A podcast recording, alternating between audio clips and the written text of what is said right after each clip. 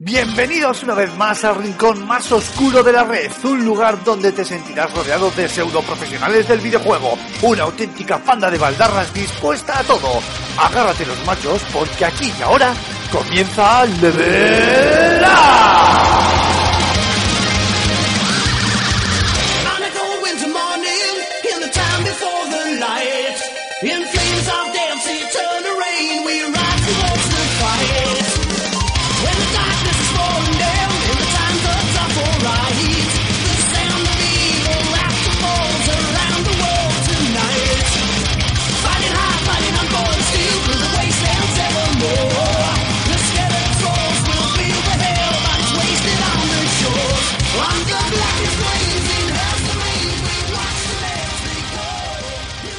Muy buenas amigas y amigos y bienvenidos al podcast Level Up, al programa 31 de esta segunda temporada y ya sabéis, este programa de videojuegos que grabamos, que grabamos en FS Gamer y que todos los viernes podéis encontrar puntualmente en iBox, en iTunes y en YouTube. Y esta semana es una semana un pelín extraña para todos, ya sabéis, ha habido entre medias un, festivo nacional, incluso puede que algunos de, las comunidades como eh, Galicia o el País Vasco hayáis hecho puente porque la semana pasada hubo, hubo festivo el viernes, así que nada, ha sido pues eso, ¿no? Como decíamos, una semana que nos ha pillado a todos a contrapié, pero aún así nos hemos juntado para traeros lo mejor de, de la semana del videojuego aquí en, en este programa de Level Up. eh, y, que nos ha costado ciertamente reunir un 11 eh, para, para poder eh, realizar el programa en condiciones. Pero eso no quiere decir que estemos los mejores. Además de que estamos los mejores hoy, estamos los más guapos. ¿Verdad, Marc Fernández? Sí, sí, la verdad es que sí, lo- los más guapos. Pero bueno, hoy yo estoy un poco cabreado. A pesar de que es fiesta, estoy, estoy enfadadito. Luego lo comento, ¿eh? Pero estoy enfadado. Y, bueno, luego nos lo comentas, luego nos lo cuentas. Y Raúl Romero, te tenemos por aquí, macho. Eh, sigues un pelín constipadete, por lo que se puede ver, ¿no? Pues sí, macho, parece ser que eh, como en fiestas eh, los virus te vienen jodiendo en invierno y como se winter is coming, pues, pues yo que le agarro siempre muy bien, pues no la quiero soltar. Llevo dos meses así. La agarras bien y los constipados también. Y los constipados también. y picalón, bien lo sabes tú. Bueno, esta semana, eh, o el programa de esta semana, vamos a hablar de Mafia 3, porque es el título, salvando las distancias con Gears of War 4, que, del que ya hablamos la semana pasada, es el título relevante eh, que se pone a la, que se ha puesto a la venta estos días. Tenemos la realidad virtual en paralelo, pero eso es un hardware, y como no hemos podido todavía, eh, salvo Antonio Santo, que, que no está en el programa de hoy, probarla al 100% como para poder eh, hablar de ella, lo posponemos a la semana que viene. Aún así, en las noticias de la semana vamos a aprovechar que ha habido unos cuantos titulares al respecto de esta RV y así metemos la cuñita. Hablaremos también de Warhammer Ends Times Vermintide. Macho, Rulo, no podían poner un nombre más corto, ¿no? Joder, que sí, macho, parece un trabalengua. Si lo dices tres veces seguidas, te conviertes en un escaben. Era un Skaven.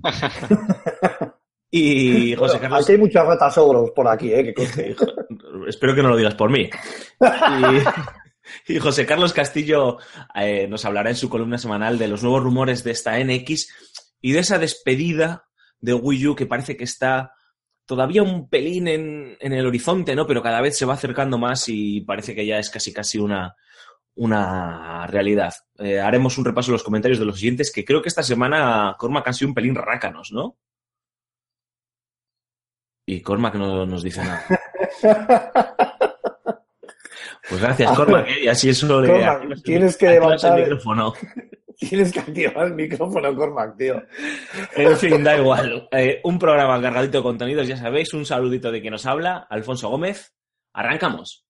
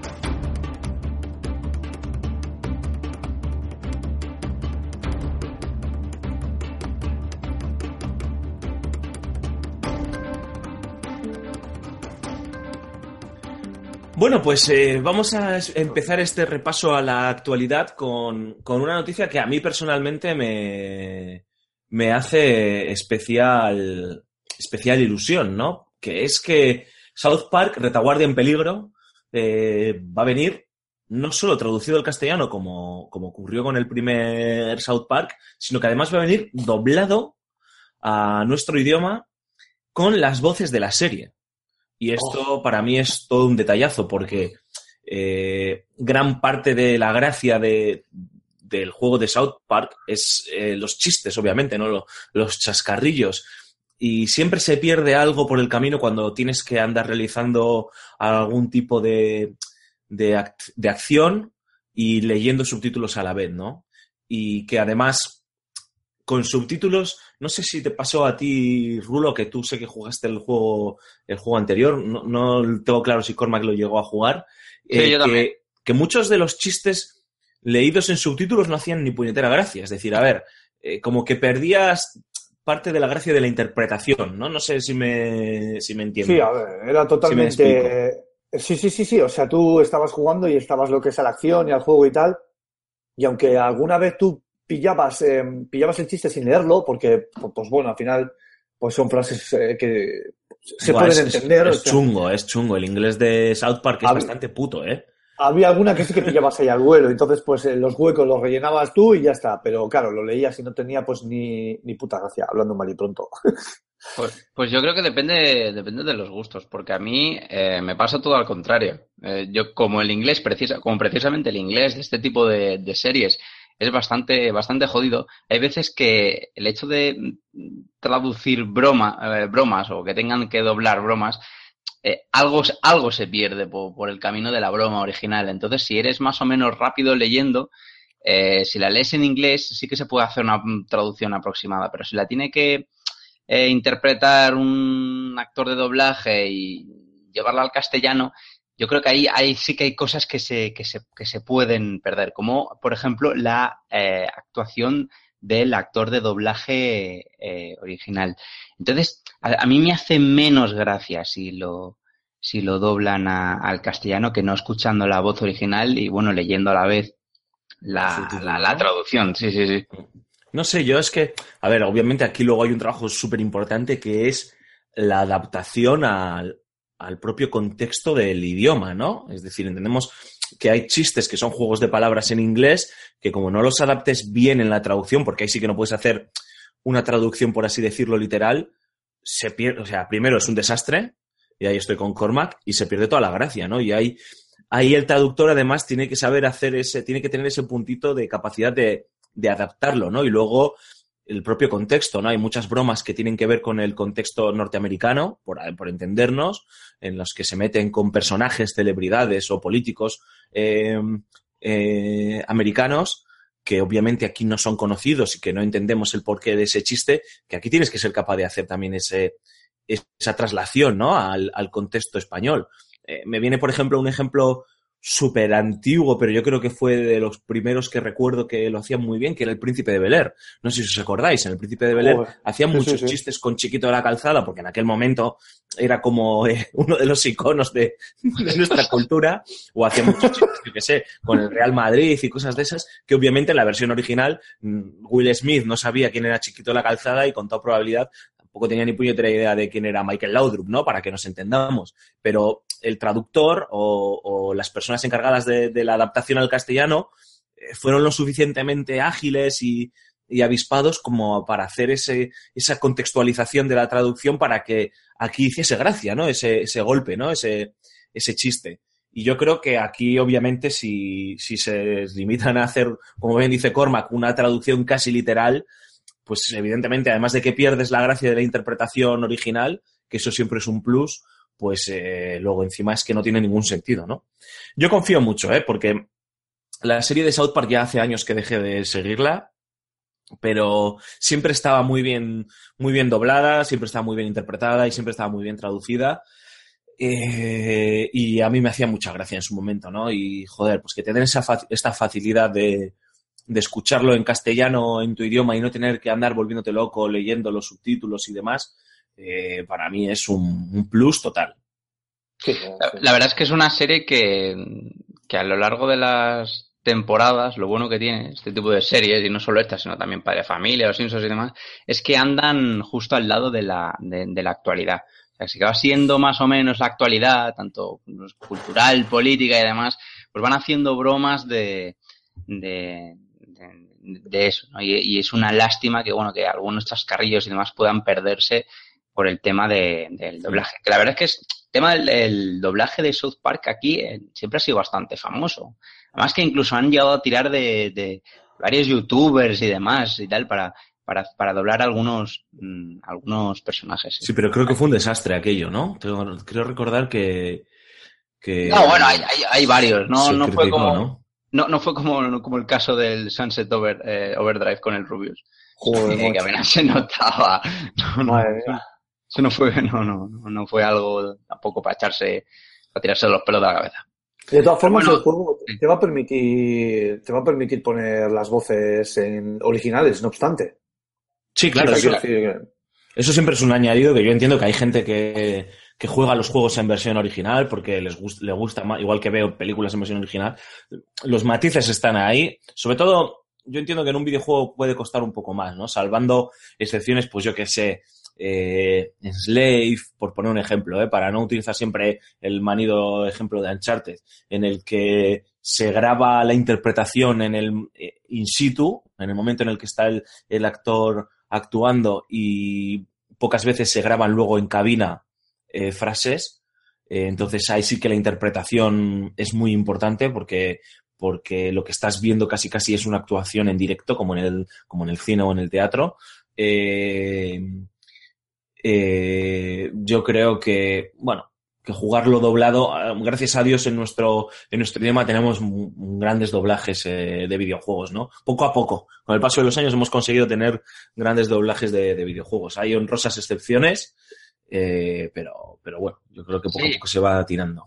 Y, menos mal, menos mal que son los mejores del mundo, eh, sin decirlo sin pelos en la lengua, porque la verdad es que quien tenga más o menos idea, se vea algún documental o algún, las declaraciones de algún actor de doblaje, lo tienen bastante difícil a la hora de, de, de doblar videojuegos. Dicen que es uno de los doblajes más, más complicados porque apenas, apenas les dan material para que puedan realizar la, la mejor interpretación eh, suya directamente del personaje. Entonces, incluso que nos lleguen así que, que, que nos llegan bastante, bastante bien, para los que les guste es de, es de agradecer, la verdad. Sin duda, sin, sin sí, lugar sí, a sí. dudas. Es la gracia, más que este tipo de series se, se doblen, tío, siempre me ha parecido que es eh, un pasito más para, para que ya se parezca del todo a la serie que tú ves aquí en tu país y, y bueno, seguro que a los fans les va, les va a flipar. Vamos, yo este juego lo tenía ya en, el, en la pista como mi juego para estas navidades, porque además sale a finales de año, o sea que ya lo tenía ya, vamos, eh, controladísimo en el calendario y, y me daba igual que no viniese traducido al castellano y eh, doblado al castellano y que ahora venga, venga doblado, obviamente hace que mis expectativas se disparen. Se disparen al, al cuadrado. Sí, sí, lo tengo ahí, vamos, marcado ya en el calendario y el día uno voy a, la- a mi tienda tan feliz como una perdiz.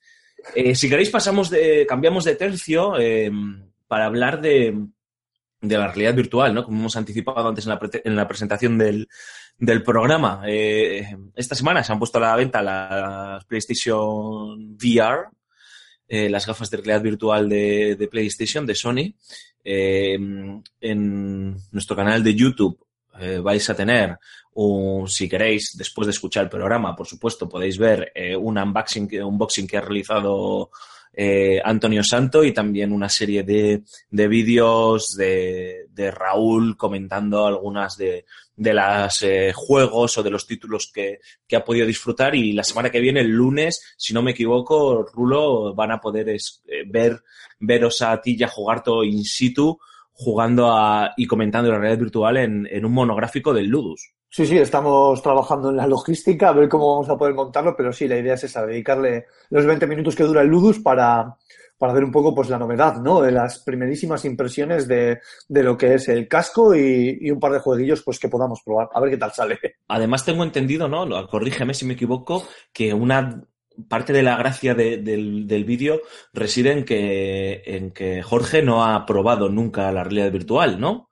No, no, efectivamente. Y está virgen y, y yo estoy casi virgen porque lo pude probar, pero nada, de tres minutos. Y bueno, ni pero, eso. pero tú ya le has estado dando caña a las VR, o sea, tú en su día, o sea, tú por lo menos probaste algo en comparación con Jogarto, pero Jogarto es que no ha probado nada. Sí, sí, sí, me pudo la curiosidad, pero sí, sí, viene virgen, virgen y vete a saber. Igual esta semana se queda en directo, que será lo más gracioso. No le empujo yo. Le empujo yo y luego me quito en postproducción. Luego estar los bien, tío. pentacas. Va a estar bien porque yo creo que, que mucha, mucha gente se va a sentir identificada con Jogarto en el sentido de mm, la- muchos compradores va a ser la primera experiencia real virtual que van a sentir cuando compren las PlayStation VR, ¿no? Y, Claro. y entonces, pues yo creo que Jogarto es un, es un, es un buen conejillo de indias. Tengo, sí. tengo ganas de, de verlo. En definitiva, eh, avanzamos ¿eh? con las noticias. Esta, esta semana eh, el ínclito John Carmack, ya sabéis, el- uno de los padres fundadores de ID Software y, de los padres creadores de- del mítico Doom, por poner un ejemplo, o del Quake. Eh, ya sabéis que ahora está trabajando desde hace unos años eh, con Oculus Rift. Ha, lanzado una frase que, fíjate, Raúl, tiene que ver mucho con lo que estamos hablando y filosofando tú y yo últimamente al respecto de la realidad virtual. Ajá. Y es que él decía, ¿no? Por resumir la frase, ¿no? Decía que, que nos estamos quedando solo en la novedad, ¿no? En esa sensación, estoy citando literalmente, en esa sensación inicial de asombro por estar ante algo que la gente nunca ha visto, pero que, que tenemos que empezar a juzgarnos a nosotros mismos. ¿Podemos hacer algo para la realidad virtual que tenga el mismo valor o más que las cosas que se han creado fuera de esta tecnología? Se, Oh, se pregunta. ¿no? Este, este genio de Texas, este genio de los videojuegos. Y antes de que entres tú, Rulo, porque yo sé que, que tú vas a defender la realidad virtual, aunque con matices, me gustaría que Cormac me dijese si compartes o sientes lo mismo que este tío, ¿no? Que, está, que estamos simplemente con el momento wow, ostras, esto nunca lo había probado, pero que luego se queda en eso, en un wow, en la tía buena de clase que luego no es, no es, nada, no es nada más que una tía buena, no es ni maja, ni es lista, ni es entretenida, ni es nada, o el tío bueno, ¿eh? Podéis utilizar el ejemplo que queráis. Bien, menos mal que has matizado. Sí, sí, porque si no, si no te vienen las antorchas. Cuéntame, Cormac, ¿cómo lo ves? Pues yo creo que es eh, 100% lo que estuvimos hablando en el programa pasado, de que mm, hay que ver que esto de la realidad virtual se nos va a quedar a lo mejor como, como el Kinect, que nos quedamos a lo mejor con el boom inicial, pero luego no llega a más. Luego mm, se produce un coitus interruptus, eh, es la mitad de lo, que no, de lo que nos prometen, de lo que nos dicen, y al final se queda en un cajón guardando, acumulando polvo. Yo creo que lo que John Carmack eh, dice es un reflejo de lo que está- están haciendo ahora las desarrolladoras, al menos de lo que él conoce, de lo que él está metido, y ve que se está quedando simplemente, que se, está- se están quedando simplemente en, una especie de, de- betas o así, que él cree que no está llegando más allá. Y yo creo que es lo que nos intenta decir con eso. Madre mía, no sé qué decirte. Yo, efectivamente, tengo varios matices.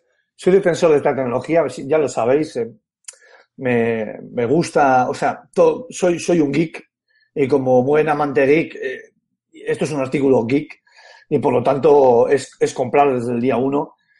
Eh, espero que, bueno, aquí la clave va a ser en, en los desarrollos, evidentemente, pero sobre todo en el que los desarrolladores sepan buscarle y ese giro de tuerca al juego para poder sacarle provecho a las VR. Ya no solo en cuanto a ideas mecánicas de juego diferentes, sino también en sacarle partido al hardware, porque cuando un juego no está bien pulido es cuando realmente aparecen los mareos. Cuando un juego está un poquito mejor, esos mareos como que se diluyen mucho más. Eh, al principio todas las tecnologías eh, salen con, el mundo del videojuego, salen con juegos Eh, Y, No, perdimos, y perdimos a Rulo. Sí, sí, yo creo Empiezan los problemas técnicos. De todas maneras, esto es Rulo, ¿eh? que tiene, no sé qué le pasa últimamente con, con el ancho de banda que, que se le que se le va, se le, se le escapa. Yo creo que es John Carmack, ¿no? Que está ahí un poco vigilando. No le ha gustado lo que ha dicho. Yo, sinceramente, esto ya lo hemos debatido, ¿no? En otros programas y tampoco quiero cansar al oyente porque ya conoce nuestras, nuestras opiniones, pero estoy muy, muy de acuerdo con lo que él dice, ¿no? Que, o- que hay que esforzarse, que nos tiene, que yo entiendo la frustración que él siente primero, porque al final él, él es eh, un fabricante de hardware puro y duro ahora, pero también es desarrollador, ¿no? Y él quiere que la gente, él entiende las potenciales ventajas que ofrece la realidad virtual eh, y quiere que los estudios de desarrollo se esfuercen por, por crear ese contenido disruptivo y diferenciador que, que haga que todo el mundo quiera una realidad virtual, pero que sobre todo tenga sentido, ¿no? Eh, que esta que esta nueva tecnología eh, pueda defenderse por sí sola. Ahora entiendo el argumento de Rulo, ¿eh? el de eh, esto es una nueva tecnología y, y los early adopters y los geeks y, y la gente que le gusta estar al día con toda probabilidad se la va a comprar de inicio. Eh, pero va a haber mucha frustración y yo creo que esto también lo dijimos el otro día, ¿no? Yo creo que, que hay que saber combatirla. ¿no? Y la mejor manera de, de combatir la frustración es, eh, es dando un buen contenido desde el principio. Claro, lo que yo no sé es si es tan sencillo como, como parece que John Carmack plantea, en el sentido de, venga, ya tenemos que salir del efecto novedad y ahora tenemos que empezar a, a hacer cosas que, que tengan el mismo valor de las que se han creado fuera de esta tecnología, ¿no? De los videojuegos tradicionales, por así decirlo. Y Claro, eso- es que, es que se cuestiona lo que tú dices, se cuestiona la, la pregunta del millón. O sea, ¿cómo va a estar eh, la realidad virtual a la altura de la jugabilidad tradicional de mando, ratón y teclado? Y, Hombre, yo creo que to- no todo es blanco y negro, Cormac, tío. Yo creo que tiene que haber una gama de grises y conjugar eh, en su justa medida el uso del, del- no- ya no del teclado y el ratón, porque ni las consolas actuales han podido implementar o no han querido implementar de forma más o menos solvente el teclado y el ratón. No, pero no está hablando el del teclado del ratón, habla del mando también, ha hablado Sí, sí, lo ¿eh? sé, Claro, sí, ahora, sí. ahora iba, ahora iba. Sino también del uso del mando es poder conjugar eh, ese uso del mando con las VR de forma sostenible. O sea, hay juegos que lo hacen bastante bien, a pesar de que te mareas un poco, pero que, pero que bueno, que es sostenible y que lo hacen bien. Es de esperar que según los desarrolladores empiecen a hacer desarrollos en esta plataforma y a sacarle el jugo y a pulir la tecnología, vayamos a ver eh, productos mucho mejor acabados. Eh, esto no es un move, o sea, esto no cuesta 30 euros ni 40, esto cu- cuesta 400. Eh, quiero creer, como al mal puro estilo Malder, quiero creer que Sony no va a coger y le va a dar una patada y a mirar para atrás, a mirar hacia atrás con el dispositivo como ha hecho a la larga con PS Vita, que ojo, que en Japón PS Vita sí que vende. No tanto como, como la 3DS, pero sí que vende. Entonces, Sí, pero no, que- puedes, no puedes pensar solo en un territorio. no, no, está claro que no. Porque vender un que no, territorio pero- no, no deja de ser un fiasco, ¿sabes? Sí, sí, pero bueno, quiero decir que, que- que no, que no desaparece, que no, que no está muerto. O sea, no, eh, no obstante, a lo que iba, eh, con, eh, en el horizonte con Resident Evil 7, que Capcom hace las cosas cuando quiere hacerlas, las hace muy bien, pero muy bien, sabe lo que tiene entre manos. Yo creo que Sony ha, ha estado por detrás también un poco moviendo y yo creo que la experiencia, o sea, que no va a ser una experiencia, va a ser un juego de principio a fin enmarcado en lo que es eh, una, una experiencia, valga la redundancia, VR. Y sí, pero hay que que se ver vaya- ahí, ¿eh? No se sabe mucho de Resident Evil 7, ¿eh?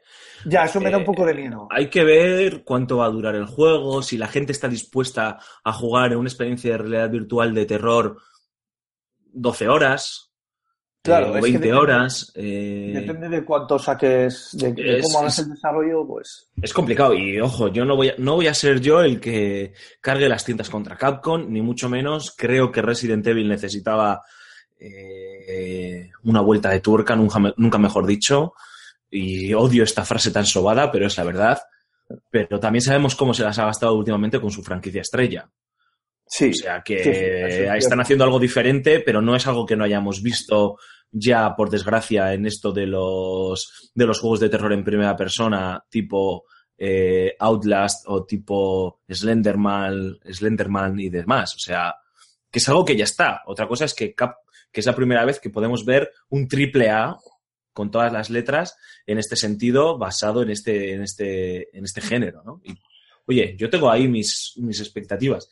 Al hilo de lo que decías, Rulo, así enlazamos con la otra noticia, de que de lo que decías al respecto de que te cuesta creer que un dispositivo de 400 euros eh, vaya a dejar Sony a las primeras de cambio en la estacada, ¿no?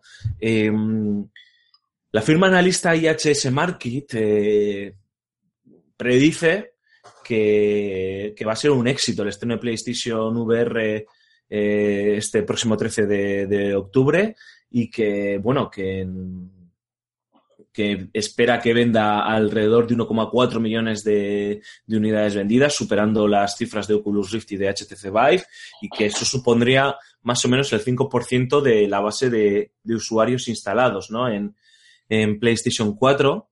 Además, si tenemos en cuenta que la propia Sony lanzó una estimación de que para finales de esta campaña navideña iban a tener distribuidas, que no vendidas, pero distribuidas ya 53 millones de, de PlayStation 4, ¿no?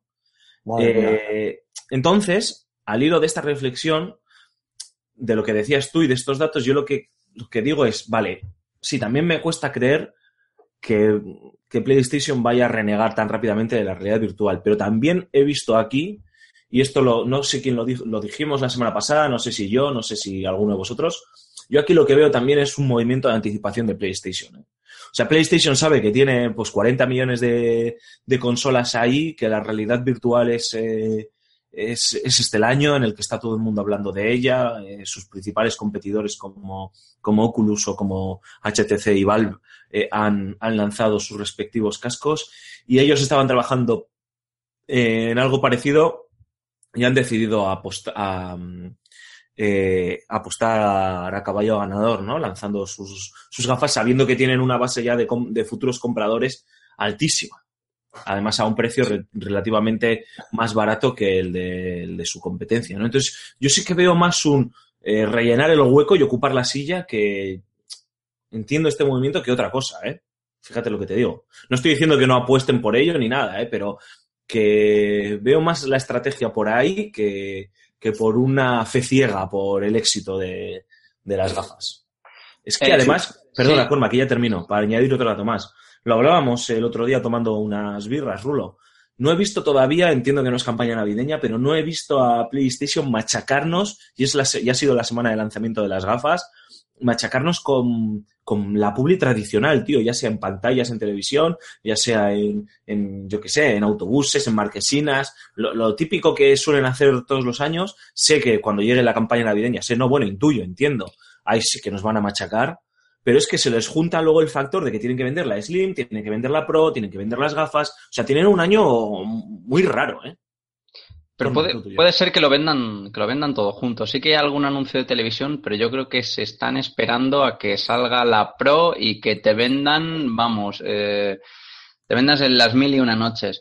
Eh, yo creo que eh, ya lo comentamos hace, hace bastantes, bastantes programas, incluso antes del verano. Una, es más, una de las opiniones mm, que circulaban en el programa eran, la, eran que, que Sony tenía precisamente todas las de ganar porque iban a ser evidentemente los pioneros, porque tenían una buena base de consolas asentadas ya en el mercado y precisamente por el, por, por el precio, porque a pesar de que mm, te tienes que pillar un pack enorme para empezar a jugar a, a, la, a la realidad virtual, sí que son las gafas más baratas de, de todas. Y puede ser un poco como Nintendo con las con las 3D, que al fin de cuentas la consola 3DS ha, sido la consola que mejor ha asentado las 3D y en el resto pues llega un momento que nos hemos olvidado, nos olvidamos bastante, bastante pronto. Así que si, los analistas, los analistas pues, parece que precisamente dijeron lo que dijeron, lo que dijimos nosotros, que vendan, que son los que vendan más, mmm, fijo, puede ser, eso no descartamos, pero eso no significa que luego le vayan a dar, como vosotros decís, la potencia o, o, o le, le, vayan a, lo vayan a profundizar, como dice John Carmack, lo suficiente como para que esto triunfe como sistema alternativo de, de, de juego. No sé si vosotros creo, pensáis parecido. Sí, no, a ver, yo, yo creo que le queda mucho para eso, precisamente. Eh, eh, volviendo un poco a lo que es a la, a la, noticia en sí, creo que lo tiene relativamente fácil para vender más que las Oculus Rift y las Vive. O sea, es lo que tú dices, Corma, que es el, el desembolso que te tienes que hacer por, para jugar a las VR en consola, a pesar de todo, a pesar de comprar consola y demás, sigue siendo relativamente barato en comparación. porque estamos hablando de unas cifras bastante elevadas. También es verdad que la calidad es mucho mejor, pero aquí ya sabemos que lo que muchas veces sale triunfante no es la calidad, sino pues otro tipo de disquisiciones. No siempre la consola que mejores gráficos tiene es la que más vende.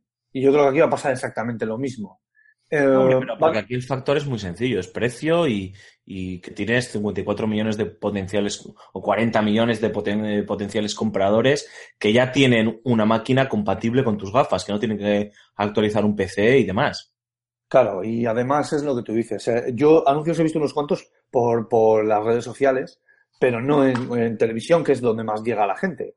Entonces, probablemente de, en vacaciones, en las holidays, en- a finales de año, pues hagan el, el lanzamiento de marketing salvaje que suelen hacer cuando llegan estas fechas. Y seguro que es el típico tópico regalo del padre que no sabe qué comprarle al niño que ya tiene una PlayStation 4. Sí, seguro. A ver, yo, yo estoy con. Estoy con, con lo que dice este analista y, y con lo que hablamos en su día, como bien ha matizado Cormac, y no somos, y no somos analistas de mercado, ¿eh?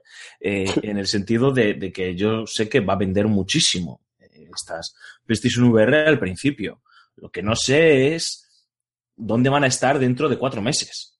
Ahí es donde está mi incertidumbre. Y creo que como yo nos encontramos una gran eh, miriada de potenciales compradores que estamos un pelín más informados que el regalo en caliente de las navidades o tal vez el usuario medio, ¿no? Que puede llegar a comprarse este, este tipo de, de producto. Um, hay cierta incertidumbre, hay cierta expectativa bañada de incertidumbre. Yo quiero que la realidad virtual triunfe porque, joder, me gustaría descubrir una nueva forma de jugar a videojuegos. No Que de verdad para mí tenga sentido, ¿eh? Eh, No, no, quiero, no- no quiero que se vaya, no quiero que se vaya al garete ni mucho menos, ¿eh? O sea, no, no me malinterpretéis mi, no quiero que se malinterprete mi incertidumbre eh, con un deseo de haterismo puro, mucho menos. No van por ahí los tiros. Simplemente, ostras, que son 400 euros, que joder, que hay que mirar muy bien ya dónde nos gastamos las cosas. Y lo dijiste tú, Rulo, en el programa de la semana pasada, hemos escarmentado con el Move, con la propia Wii incluso, con Wii U y con Kinect. Venimos muy bien escarmentados, ¿no? Y Sí, sí, sí. ahora estamos hablando de una tecnología relativamente cara y nueva que hace que miremos todo con, con lupa. Es que sabes qué pasa, Alfonso, que yo creo que la duda está, eh, la- tenemos todos la duda y la inquietud porque ¿qué son los videojuegos? Los videojuegos, lo que los diferencia Los de las videojuegos otras- eres tú. Sí. for, for the players, sí. Pero eh, los videojuegos son mm, lo que los diferencia de los otros medios es la jugabilidad, la que tú necesitas de una de un hardware, de unos periféricos para in- eh, interactuar que te conectan directamente con mm, los movimientos del personaje o, o de lo que sea. Y lo que me lo que toca las gafas es mm, la ambientación pura, la, la, la, la forma de ver diferente a, a estos personajes, no la forma que tienes tú de interactuar con el juego, porque tú no interactúas con las gafas. O al menos no hemos visto nada para interactuar con, con las gafas. No, no, no. Está No, claro que no. tirando de, de mando, de botones y demás. O sea, la jugabilidad no se va a ver afectada por, por los mm, por las gafas de realidad virtual. O no es el eje principal para, para mover o para poder interactuar con un juego. Entonces, te da esa la sensación de que, coño, no es un mando, no es a lo mejor como pasaba con los dispositivos de captura de movimiento. No se altera la jugabilidad, se altera la ambientación. Y entonces, ¿cómo va a llegar eso más allá? ¿Cómo se va a implementar como sistema de, de- de- de- no sé, fijo de, de videojuegos alternativo a lo, a, lo, a lo tradicional? Y ahora te dejo, te dejo Rulo a ti que, que Oh, por Dios, termina, termina tu, termina tu speech, Cormac. Ya está, ya está. Era la ver. reflexión que, quería dejar en ahí. Lo, lo que yo, lo- la- mi reflexión es que estamos ante, ante el inicio de una tecnología. Estos son los albores de la tecnología VR, de la realidad virtual eh, como dispositivo de consumo de masas. Eh, que tener tiempo de mejora. Para empezar, es un lío de cables de mil pares de cojones. Esto es una realidad. Probablemente la siguiente versión o incluso la siguiente sea sin cables. Creo que este es el paso lógico de los videojuegos, pero creo que como toda la transición en, el- en- en- cualquier ámbito, es lenta y a veces hasta dolorosa. Y, y no es la primera vez que pasa. Entonces, creo que las VR es el paso lógico, eh, es el paso lógico que tiene que dar el mundo del videojuego, porque, como tú bien dices, Cormac, no es, algo con lo que tú puedas interactuar, pero es algo con lo que te sumerge. Y es algo con lo que todos los, todos los chavalillos de, de 10 años hemos soñado toda la vida. Y esto seguro que mucha gente empatiza y sabe perfectamente lo que quiero decir. No está pulida, no es la mejor, no, es, eh, no tiene los mejores acabados, pero es un inicio. Y esto es el objetivo. Y el objetivo lo estamos perdiendo. Y no hay que perderlo. A ver, no estoy diciendo que haya que tener matices, ni que haya que tener reticencias, ni cautela. Todas las del mundo. Solamente digo que poco a poco creo que con el paso de las generaciones o de las actualizaciones de consolas va a llegar y cada vez más implementado esto de las VR. Y me atrevo a decir que de aquí en una, alguna década, y, y voy para largo para no mojarme mucho y para no quemarme cuando... Qué gañán eres. que no haga falta televisiones para jugar a los videojuegos. Lo sé, suena muy pretencioso, pero ajo y agua. Es lo que hay. Esa es Bueno. mi reflexión, tío. No sé si quieres añadir algo más, eh, Marc. Eh, ¿Alguna reflexión final? Sí, que mm, para que esto se produzca tienen que ser rentables a largo plazo y no solo aprovecharse de lo que es el éxito de ventas principal, sino que Efectivamente. les tienen que, que hagan lo que no, han, no, no parece que no están haciendo con las consolas y que les dure y se mantenga. Y eso depende Sí. también del, de, de los desarrolladores y en menor parte del público que le guste. Porque si los desarrolladores lo hacen bien, si los desarrolladores hacen bien, al público le va a gustar. Por eso la, la- la frase de John Carmack es tan real y tan dolorosa, ¿no? Porque al final lo que viene a decir es eso, oye, para que esto sea un éxito, tenemos que hacer que sea rentable en el largo plazo. O sea, ese es el resumen de la frase de, de John Carmack. Si no, se va a quedar en una moda muy impresionante, muchísimo más impresionante que un Wiimote, muchísimo, el doble de impresionante que un Kinect y, y demás, ¿no? Entonces, ahí es donde está el kit de la cuestión. Y ahí es donde, si consiguen que sea rentable en el largo plazo, significa que hay productos eh, que han sabido aprovechar la tecnología que, que hay hoy, que ofrece hoy día la realidad virtual. Y con eso conseguirán que eh, gente como yo, que estamos a la expectativa, agazapados detrás de un seto, eh, saltemos como un guepardo sobre la realidad virtual y vayamos a por ella. que- conste que yo creo que esta tecnología va a convivir un tiempo con PlayStation, 8, PlayStation 5. Sí, hombre, no, a ver, esta tecnología saldrá con PlayStation 5 probablemente de lanzamiento. Sí, Quiero sí, decir, sí, las nuevas gafas de realidad virtual, probablemente la versión 2 de la PlayStation VR probablemente llegue de lanzamiento con la PlayStation 5 si ha funcionado bien. Es decir, si Sony ha visto que, que hay por un lado demanda y por otro lado hay contenido de calidad. Porque lo que ha pasado con... Es que... Es que... eh, Play- no, no quiero ser agorero para que no se me malinterprete, pero es que PlayStation tiene el ejemplo de la PlayStation Vita. PlayStation Vita era un maquinón, y es un maquinón, yo la tengo y de vez en cuando disfruto de ella, pero es que ha fallado porque no tenía contenido de calidad. Y al no tener contenido de calidad, eh, la gente no se la compraba. Y ese es, el, ese es el gran talón de Aquiles al que se enfrenta la realidad virtual, que además es una tecnología rara, nueva, diferente, por- en la que los estudios no están acostumbrados a trabajar.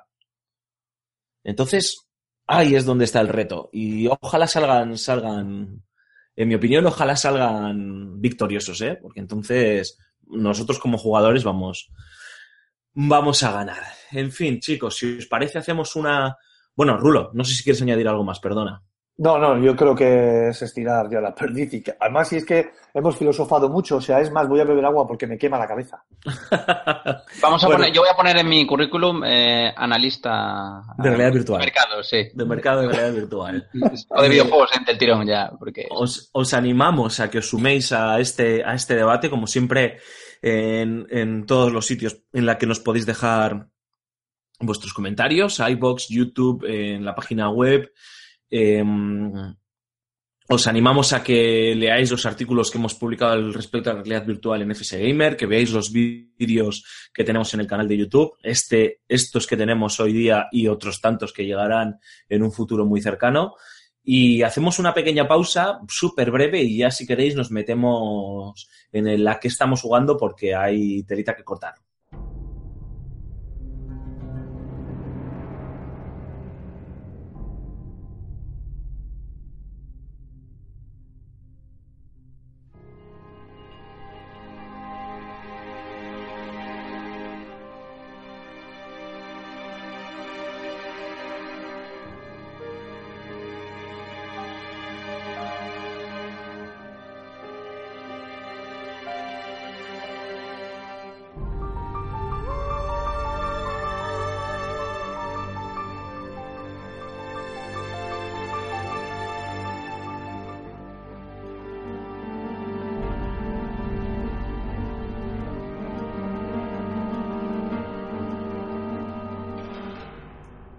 Bueno, ya hemos bebido agua, ya hemos, nos hemos refrescado, Rulo, después de, de haber estado filosofando un rato largo sobre la realidad virtual. Y es que hay tela todavía, ahí nos dejamos cosas de por comentar por no ser reiterativos, ¿eh? Sí, sí, sí. O sea, es que esto va a dar mucho juego, yo creo, además, ¿eh? Porque Sí, es algo tan disruptivo que ha entrado así que...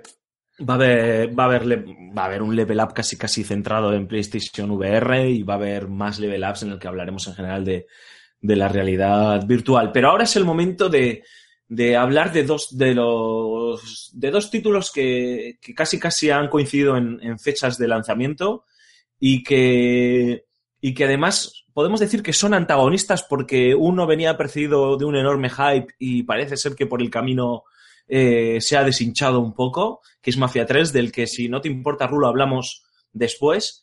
Y luego es este Warhammer End Times Vermintide, o Vermintide, como se diga, porque no sé cómo narices se dice, que es... eh, tú me has dicho que no le quieres considerar un sleeper, porque te parece que, que Sleeper o una sorpresa del año, por así decirlo, eh, son títulos años anteriores como un Dead Space, como un Batman o como incluso un Mad Max cogiéndolo con pinzas, ¿no? Eh, y este todavía te parece que está justo un, un peldaño por debajo, pero que es una auténtica sorpresa, ¿no? Que es, es, eh, es un juego que nadie tenía en el horizonte y que se ha destapado como un juego muy bueno y sobre todo eh, muy recomendable. Sí, sí, o sea, para mí está, no es un sleeper efectivamente, pero, pero está tocando, lo, lo está tocando con la mano izquierda. Eh, es un juego muy recomendable, es el juego que todo el mundo deberíais jugar si, si os gustó juegos como Left 4 Dead o Evolve, ese tipo de juegos que son multijugadores cooperativos y que con el background, con el trasfondo de lo que es todo el mundo de Warhammer detrás, pues seguro que, que os lo vais a pasar en grande. Es un juegazo. Yo estoy jugando muchísimo al juego. Ahora mismo es mi juego de cabecera por encima de No Man's Sky.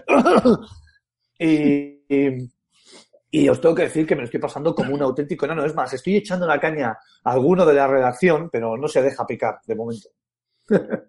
Bueno, pero cuéntanos, o sea, ¿qué es este... eh, ¿qué, qué, qué nos ofrece este Warhammer End Times?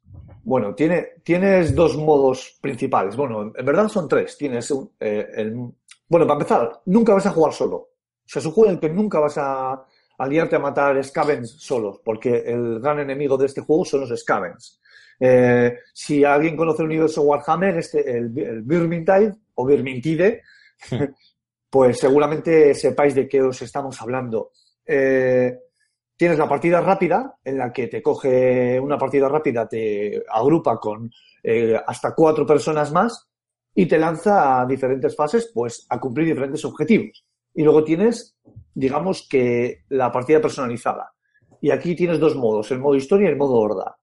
El modo historia, bueno, el modo horda ya sabéis lo que es perfectamente, una serie de, de oleadas eh, van apareciendo y, y tú pues tienes que ir, pues eso, eh, destrozándolas, además puro estilo Gears of War con los Locus.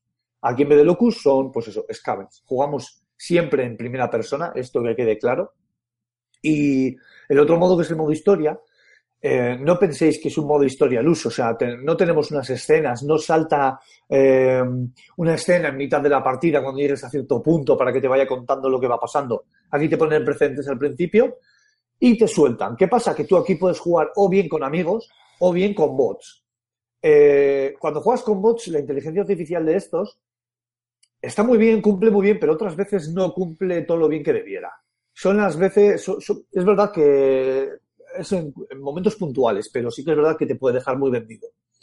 El modo historia es una sucesión de pantallas en las que cumplir diferentes objetivos, tales como eh, recoger un cargamento, proteger a alguien, escoltar, eh, buscar, buscar algo o alguien, tocar un cuerno, por ejemplo, hacer sonar un cuerno para avisar a una ciudad eh, colindante. Y, y la verdad es que me han parecido bastante variadas. Es, muy divertido. Incluso en mitad de las fases hay momentos, por ejemplo, esto lo hablamos ayer, Alfonso, eh, en las que estamos en una mazmorra y de repente eh, no hay luz y uno de los cuatro tiene que ir portando una antorcha hasta que tiene que ir portando una antorcha hasta que vienen unos enemigos, tú la sueltas y se limpia la pantalla de enemigos y alguien vuelve a cogerla.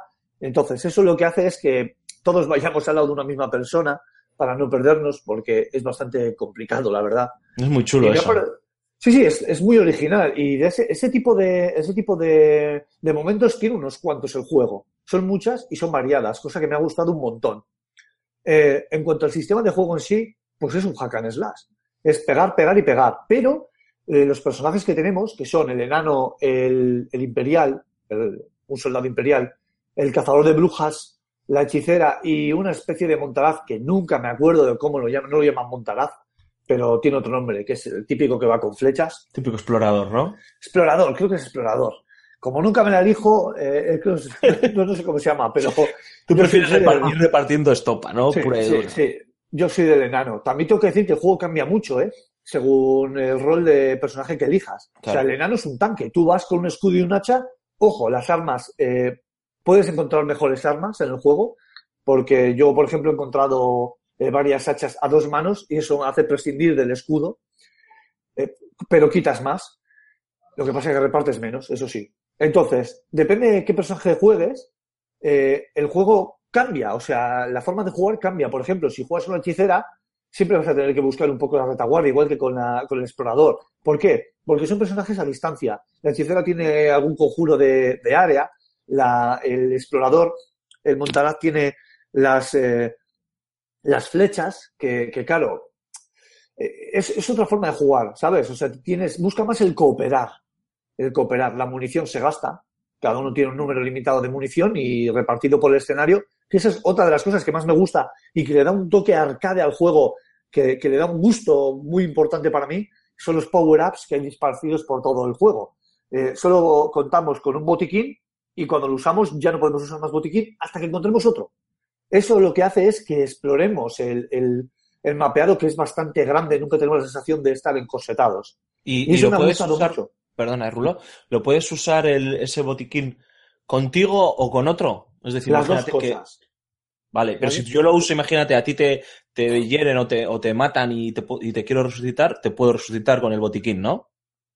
Sí, no con el botiquín, porque para resucitarle no hace falta gastar un botiquín. Pero Ah, si vale. estás cerca de algún amigo al que le quede poca vida, pulsando el botón L1, eh, podemos darle nuestro botiquín y sanarle a él. Pero nos has deja perdido, sin claro. botiquín. Claro, lo has perdido. Está guapo. Pero ya te digo, o sea, merece la pena que, que pierdas tiempo porque el juego entre enemigos, oleadas de enemigos y enemigos, eh, te deja tiempo. Poco, pero te deja como para que tú indagues y busques por los diferentes escenarios en busca de, este, de estos aditivos. También tenemos pociones de rapidez, de fuerza, Mm. que le dan, pues eso, depende de con qué personaje nos enfrentemos, igual tenemos que gastar. Por ejemplo, ya lo he comentado al principio, con la rata ogro, que es, eh, que es recurrente, eh, con la rata ogro, por ejemplo, está bien gastar el hechizo de fuerza. La rata todo- ogro es como los boomers del... Del Left 4 Dead, sí. Del esto. Sí, pero sin disparar pepinazos. O sea, pero lo que pasa es que es un enemigo muy grande y muy resistente. Entonces, si no le metes los cuatro enemigos a la vez, los cuatro, perdón, los cuatro amigos a la vez, es bastante jodido de tirar, pero lo acabas tirando. Y luego al final, pues siempre tenemos un último enfrentamiento que puede ser una horda plus, en plan, pe- pero muy salvaje, Hmm. o algún enemigo final, está bastante chulo. La da la sensación... eh, Esta pregunta obviamente la digo porque no he visto ningún gameplay Y, Muy mal. y- y- sí, muy mal. Da la sensación de combates multitudinarios. Sí, Es decir, en plan de que hay un mogollón de ratas escaben, que me imagino que sean los masillas, que esos con una hostia las destrozas, pero que, no sé, que estás... Que probablemente muchos sean escaramuzas, entiendo, porque al final siendo un, equipo, un grupo de cuatro y tal, pero como que estás participando de, de un combate multitudinario que te superan en número y demás. Claro, eso está muy bien balanceado además en el juego, porque cuando estamos en un espacio abierto, sí que te da esa sensación. Cuando te vienen oleadas o cuando te, de repente te viene una oleada por un, en un momento, que claro, te puede salir de cualquier parte, hasta de las alcantarillas, evidentemente. Entonces, nunca sabes de dónde te van a salir a ciencia cierta, salvo cu- cuando ves ya el enjambre venir. Y luego ves que tu derecha te empiezan a flanquear las ratas, los scamens que tienen armadura y una alabarda, que esos son más difíciles de tirar. Entonces, Sí. Sí que es esa sensación de que de, de- de épica, de que estás muy jodido en medio de toda la refriega. Pero está muy bien balanceado porque en esos espacios abiertos tienes esa sensación, pero en espacios cerrados eh, la sensación es comedida, porque si no sería una locura. eh, una, un- eh, entiéndase locura como una locura injugable eh, en espacios cerrados. Entonces te vienen enemigos y son lo suficientemente numerosos como para hacerte tener la sensación de que tengas que buscar, por ejemplo, eh, hacerte un poco como las termópilas, ¿no? Atrincherarte en una esquina y dejar que vengan todos para tú liarte a leches. Y las jugadas épicas, una vez que dominas bien el control, están a la orden del día, que no te quepa la menor duda, al más puro estilo Titanfall.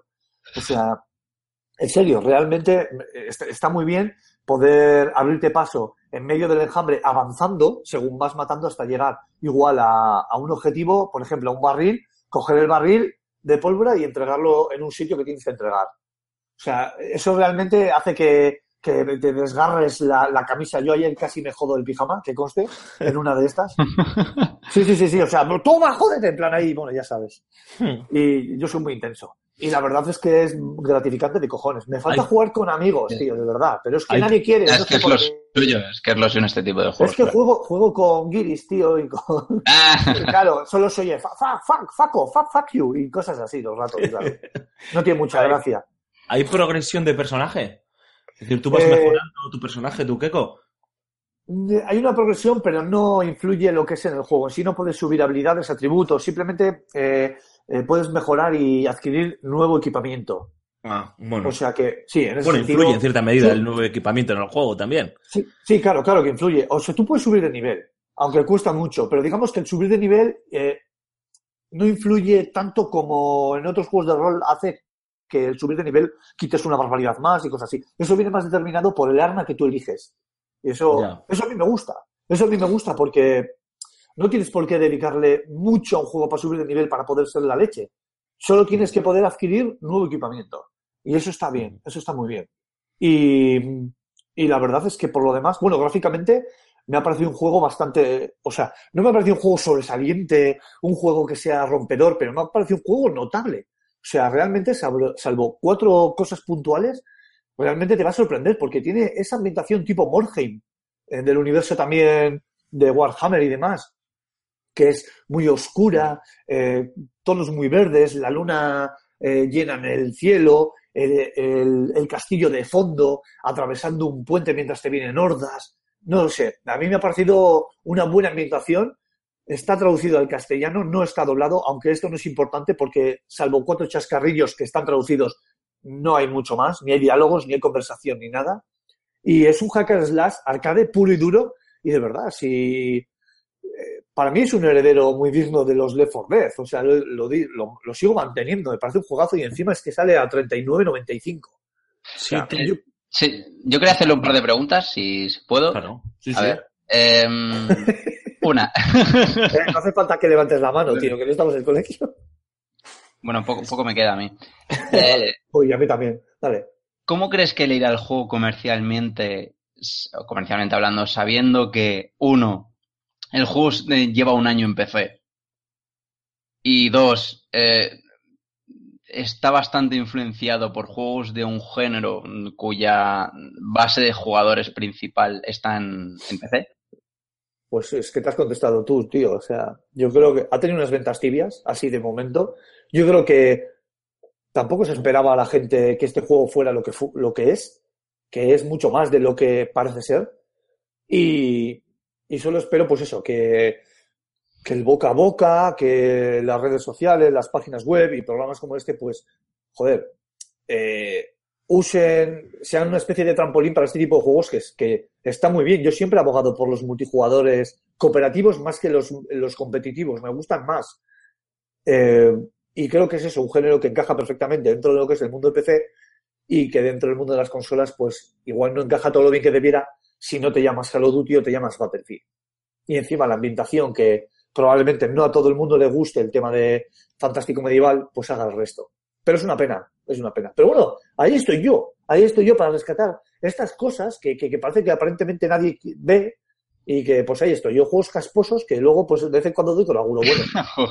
Hombre, la verdad es que es un, sería una lástima, mm, porque juegos de, la verdad es que los, los que son fans o nos gusta el rollo de, de Warhammer o 40.000 o Warhammer Fantasy, no, no están muy contentos con lo que respecta a juegos. Está ahí la saga Dawn of War para los Warhammer 40.000, pero de Warhammer Fantasy salió un juego de estrategia hace unos años, ¿no? Que era el Mark of Chaos, que más o menos estaba medio, medio asá. Joder, bueno, ya era hora que, ya era hora que, perdona, muy Sí, rápido, sí, sí. ya era hora que se dignasen a hacer un juego de, basado en el universo Warhammer que es, que no sea de estrategia. O sea, ya era hora, porque está por ahí también el Morheim, pero, pero no tengo muy claro si va a ser de estrategia o no, porque tampoco he visto y he leído como para, para saberlo, pero ya era hora, porque yo lo llevo demandando de hace un montonazo de tiempo. Claro, pero es que Warhammer es estrategia. O sea, yo entiendo Ya, que el, claro. el jugador de Warhammer eh, quiere ver a los quecos moverse. No, no sé si me explico, ¿no? A los muñecos que se muevan. Ellos están acostumbrados a jugar en sus mesas y a hacer tal, y si encima te dan la posibilidad de, de- que cobren vida, por así decirlo, que es una de las ventajas del videojuego, pues quieren ver trasladada en cierta medida la, su juego a un videojuego. Sí, que, te pongan ahí a pegar hachazos contra los licántropos rata. Pero también hay, también hay un juego de rol. ¿Sabes? También hay juegos de rol tradicionales, no el de, aparte del de estrategia, también hay juegos de rol de libro y, y de dados y demás. Sí, O sea que tengo, sería lo- Claro, sí, sí, yo también, yo también he jugado, así que sería lo, lo, hubiese sido lo suyo que te saquen un, un juego de rol o como mucho pues un, un bueno, un Left 4 Dead hecho, Sí. hecho un cooperativo online, eh, hecho, hecho juego, la verdad es que, la verdad es que llama bastante la atención, pero sí que yo me temo que esto en, en consolas no acabe de, de, cuajar, en, en PC sí que fue un, para los jugadores de PC sí que fue un sleeper el año pasado, pero aquí en consolas no sé, y si la gente se fija mucho en que se parece a Wolf, uff, qué miedo. Hmm. Bueno, en fin, me alegro mucho ¿eh? de que el juego sea una sorpresa y de que, que te haya gustado, Rulo, se lo recomendamos a la gente, entiendo, ¿no? Sí, sí, por supuesto. Todo el mundo el que le guste el tema de Medieval Fantástico, independientemente del universo Warhammer, va a disfrutar como un niño. Y además tiene toques arcade que no te esperas, que seguro que hace que te guste mucho más. Bueno, pues si os parece, pasamos, eh, cambiamos de tercio, nos vamos al Estados Unidos de los años 70, eh, a una ciudad ficticia llamada New Bordeaux, que, que está ambientada, que está inspirada eh, fiel, relativamente fielmente en Nueva Orleans. Y hablamos de Mafia 3, eh, un juego que con el paso de, de los meses y de las semanas se ha ido adquiriendo una expectación, un hype eh, propio de, de una gran superproducción y que después del lanzamiento se ha desinflado como un soufflé, ¿no? Después de después de, de servirse en la mesa del comensal. Tengo que decir, bueno, me gustaría aquí, compis, como siempre, que comentásemos entre los tres. No sé si yo sé tú que Raúl no has podido probarlo todavía, aunque en breve esperas poder hacerlo. Así es. No sé tú, Cormac, si has podido probarlo o no, o has visto vídeos por ahí de gameplays o, o de los cientos de glitches que tiene. Sí, he visto de salida, vi algún que otro streaming directo y demás, pero poco más. Bueno, pero de todas maneras, que me interrumpáis, que me hagáis preguntas, porque eh, primero quiero aclarar que no me he pasado el juego, que es, me gustaría incluso la semana que viene, que va a estar Antonio, retomar un poco el Mafia, porque eh, llevo en torno a unas seis, seis horas, sí, por ahí, cinco o siete horas de juego. Eh, acabo de, para que me entendáis, de, de construir el grueso de, de, de de la mafia de, que, que está montando Lincoln Clay y creo que ahora es cuando el juego va a cambiar algo. ¿eh? Eh, creo, tengo la expectativa, ¿eh? Y ahora os explico por qué quiero, tengo esta expectativa. Entonces, aclarado esto, no quiero que esto tampoco se tome como una valoración final del juego, porque puede, puede haber cambios. Eh, y segundo, porque quiero que me, que me interrumpáis con preguntas, con dudas, con, con lo que sea. Eh, para quien no lo sepa, eh, Mafia 3, como bien indica el 3 que acompaña, está basado en una exitosa franquicia propiedad de, Take-Two, de 2K. Eh, está basada en todo el, en, este entorno de los mundos mafiosos. Las dos primeras entregas fueron desarrolladas por el estudio checo que creo que ya cerró de Take-Two. Eh, se despertaron, sobre todo la primera, se despertó como una auténtica sorpresa y un auténtico éxito en el que apostaba mucho por las mafias de los años 20, de los años 30, con la ley seca, eh, los Al Capone y compañía, una gran ambientación en una ciudad ficticia llamada Emperbay, en Emperbay creo que se llamaba, basada en el Chicago de los años 20, los años 30. Eh, la segunda entrega también eh, funcionó relativamente bien, aunque ya empezó a recibir lo que se entienden como críticas mixtas.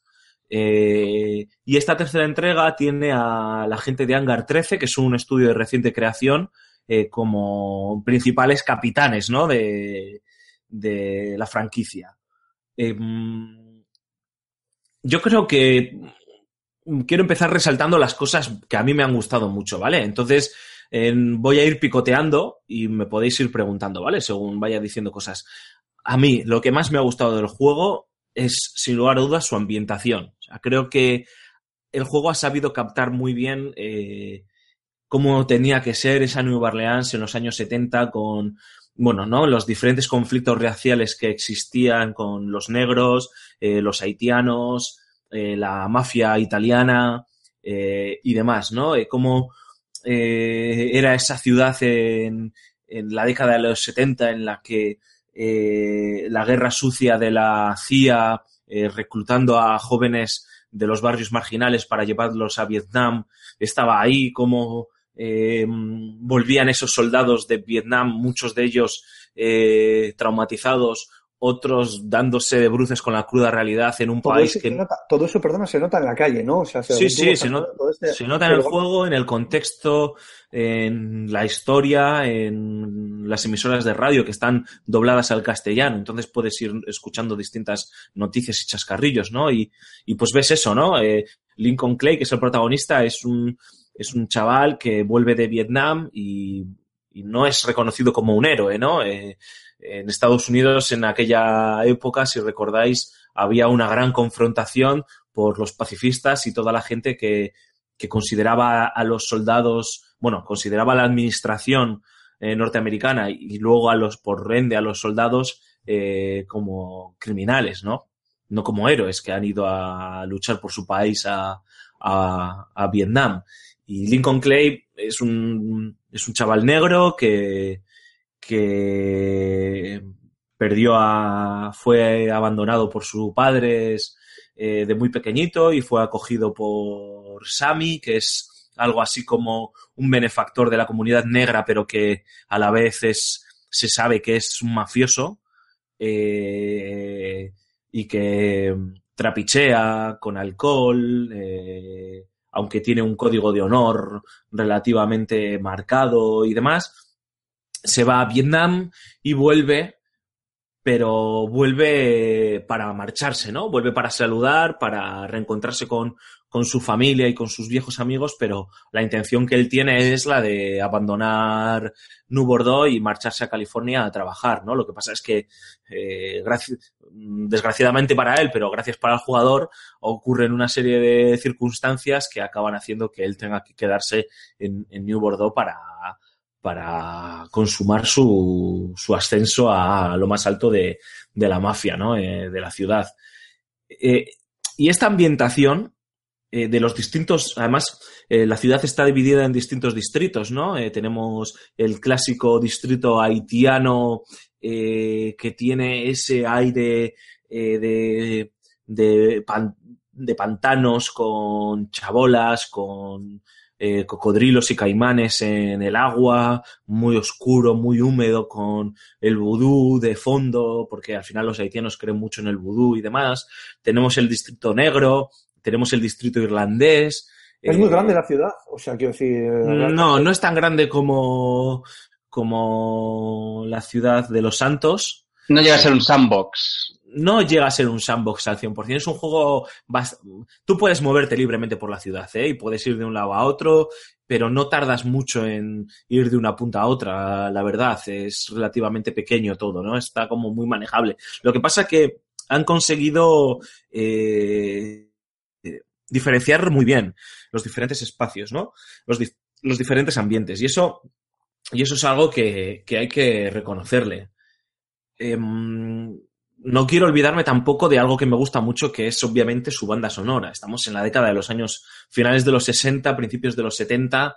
eh, tenemos todo el movimiento musical negro por un lado, de blues, rhythm blues. Tenemos el rock clásico de todos los con Jimi Hendrix como exponente, los Rolling, Who's. La música demás. muy importante, ¿no? En el juego. La música es clave. Es clave para, para que tú te creas que estás en la década en la que estás, ¿no? Y además, eh, lo, Hangar 13 sabe utilizarla muy bien en algunos momentos para, para ambientar. Y no hablo de la banda sonora original, que es bastante normalilla, sino hablo de la música licenciada, ¿no? Saben poner en según qué momento tal canción que está sonando cuando tú estás realizando alguna acción, ¿no? Y, y no solo violenta, ¿eh? sino para destacar a lo mejor un momento dramático, ¿no? Y eso, joder, eso está muy guay también, ¿eh? Eso está muy bien hecho.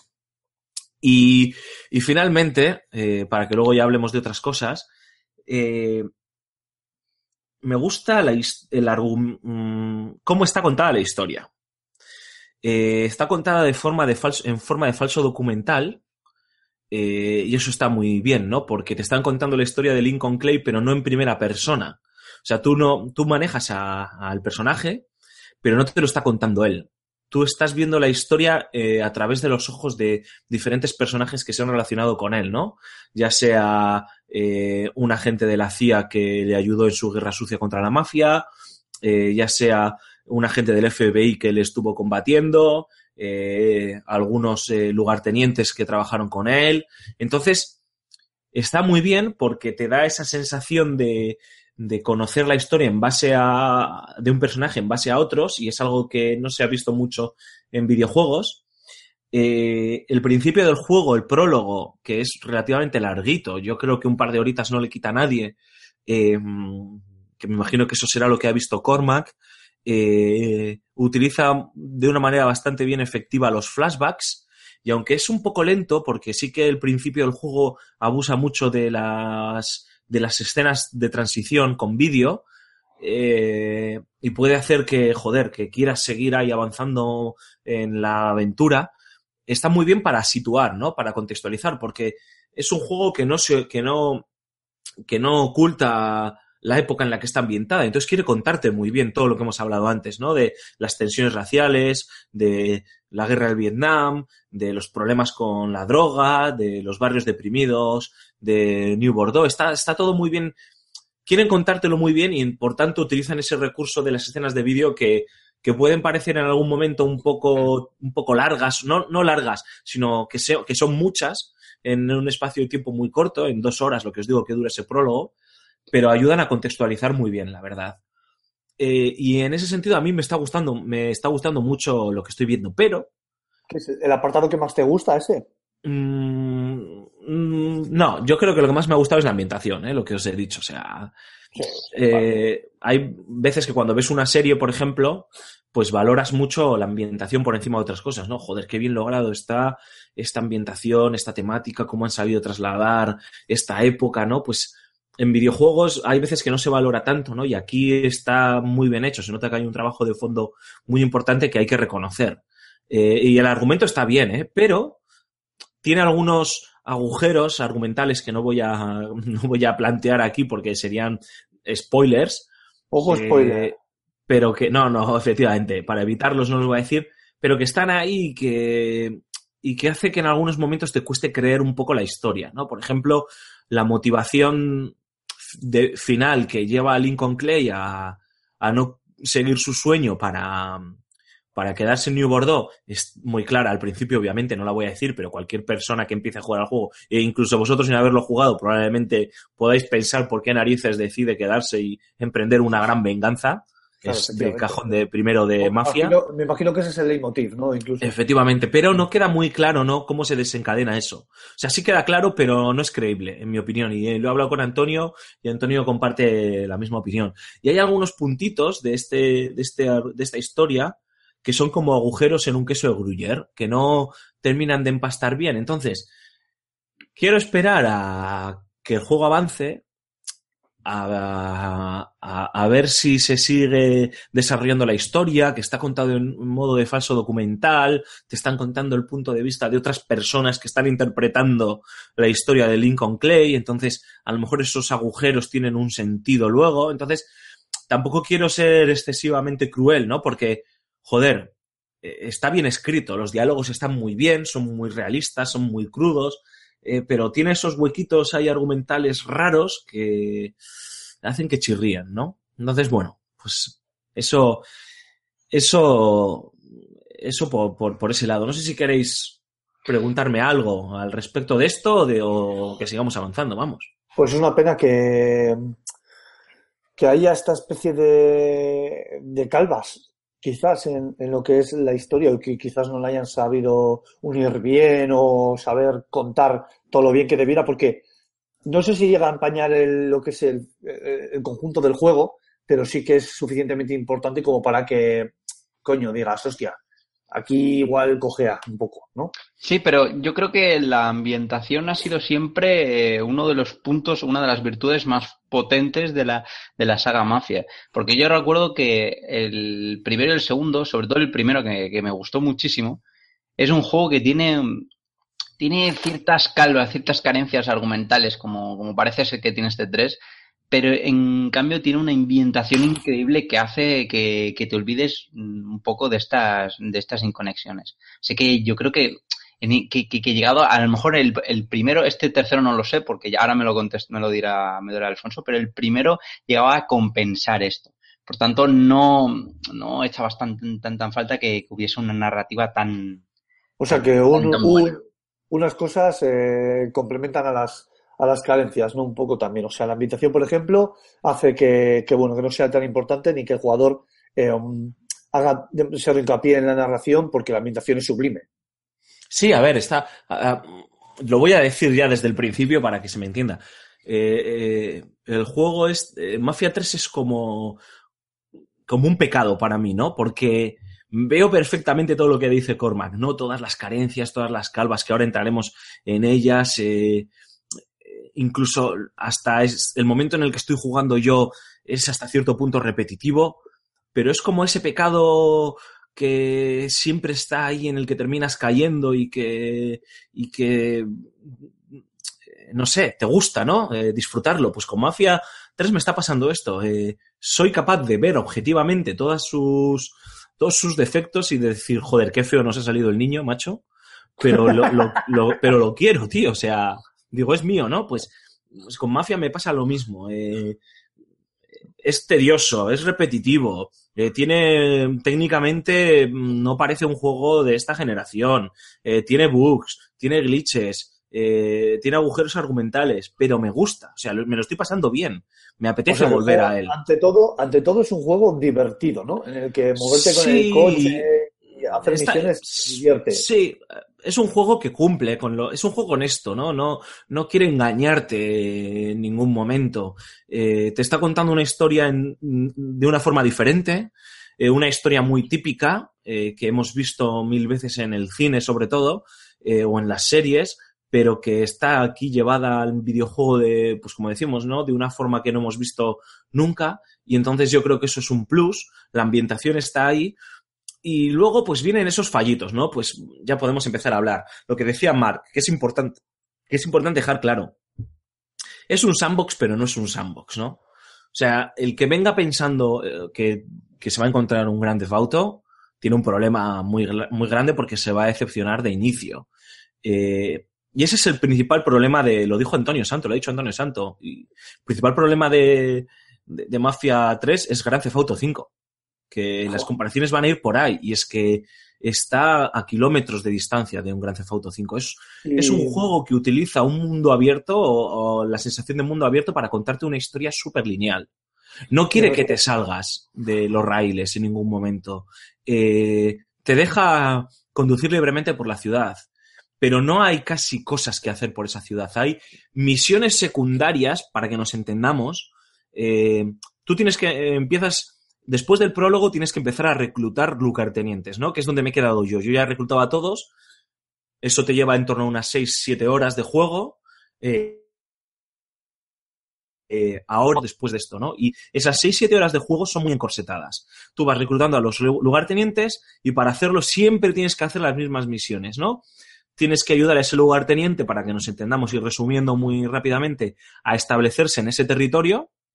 Entonces, para que se pueda establecer, tienes que echar a, a su enemigo, que pertenece, obviamente, a la mafia de Marcano, ¿no? Que es el malo del juego, ¿no? Al que tú quieres, del que tú te quieres vengar, ¿no? Entonces, tienes que conseguir echar a ese lugarteniente de Marcano. Para ello, tienes que realizar una serie de misiones, eh, debilitándole, ¿no? Pues eh, matando a sus lugartenientes, a sus eh, sicarios, asaltando sus negocios y demás. Pero son siempre las mismas. Da igual eh, que sea en la zona portuaria, da igual que sea un, pro- eh, un tío que lleva prostíbulos, o da igual que sea un tío que lleva eh, bares de, de- donde se destila alcohol ilegal.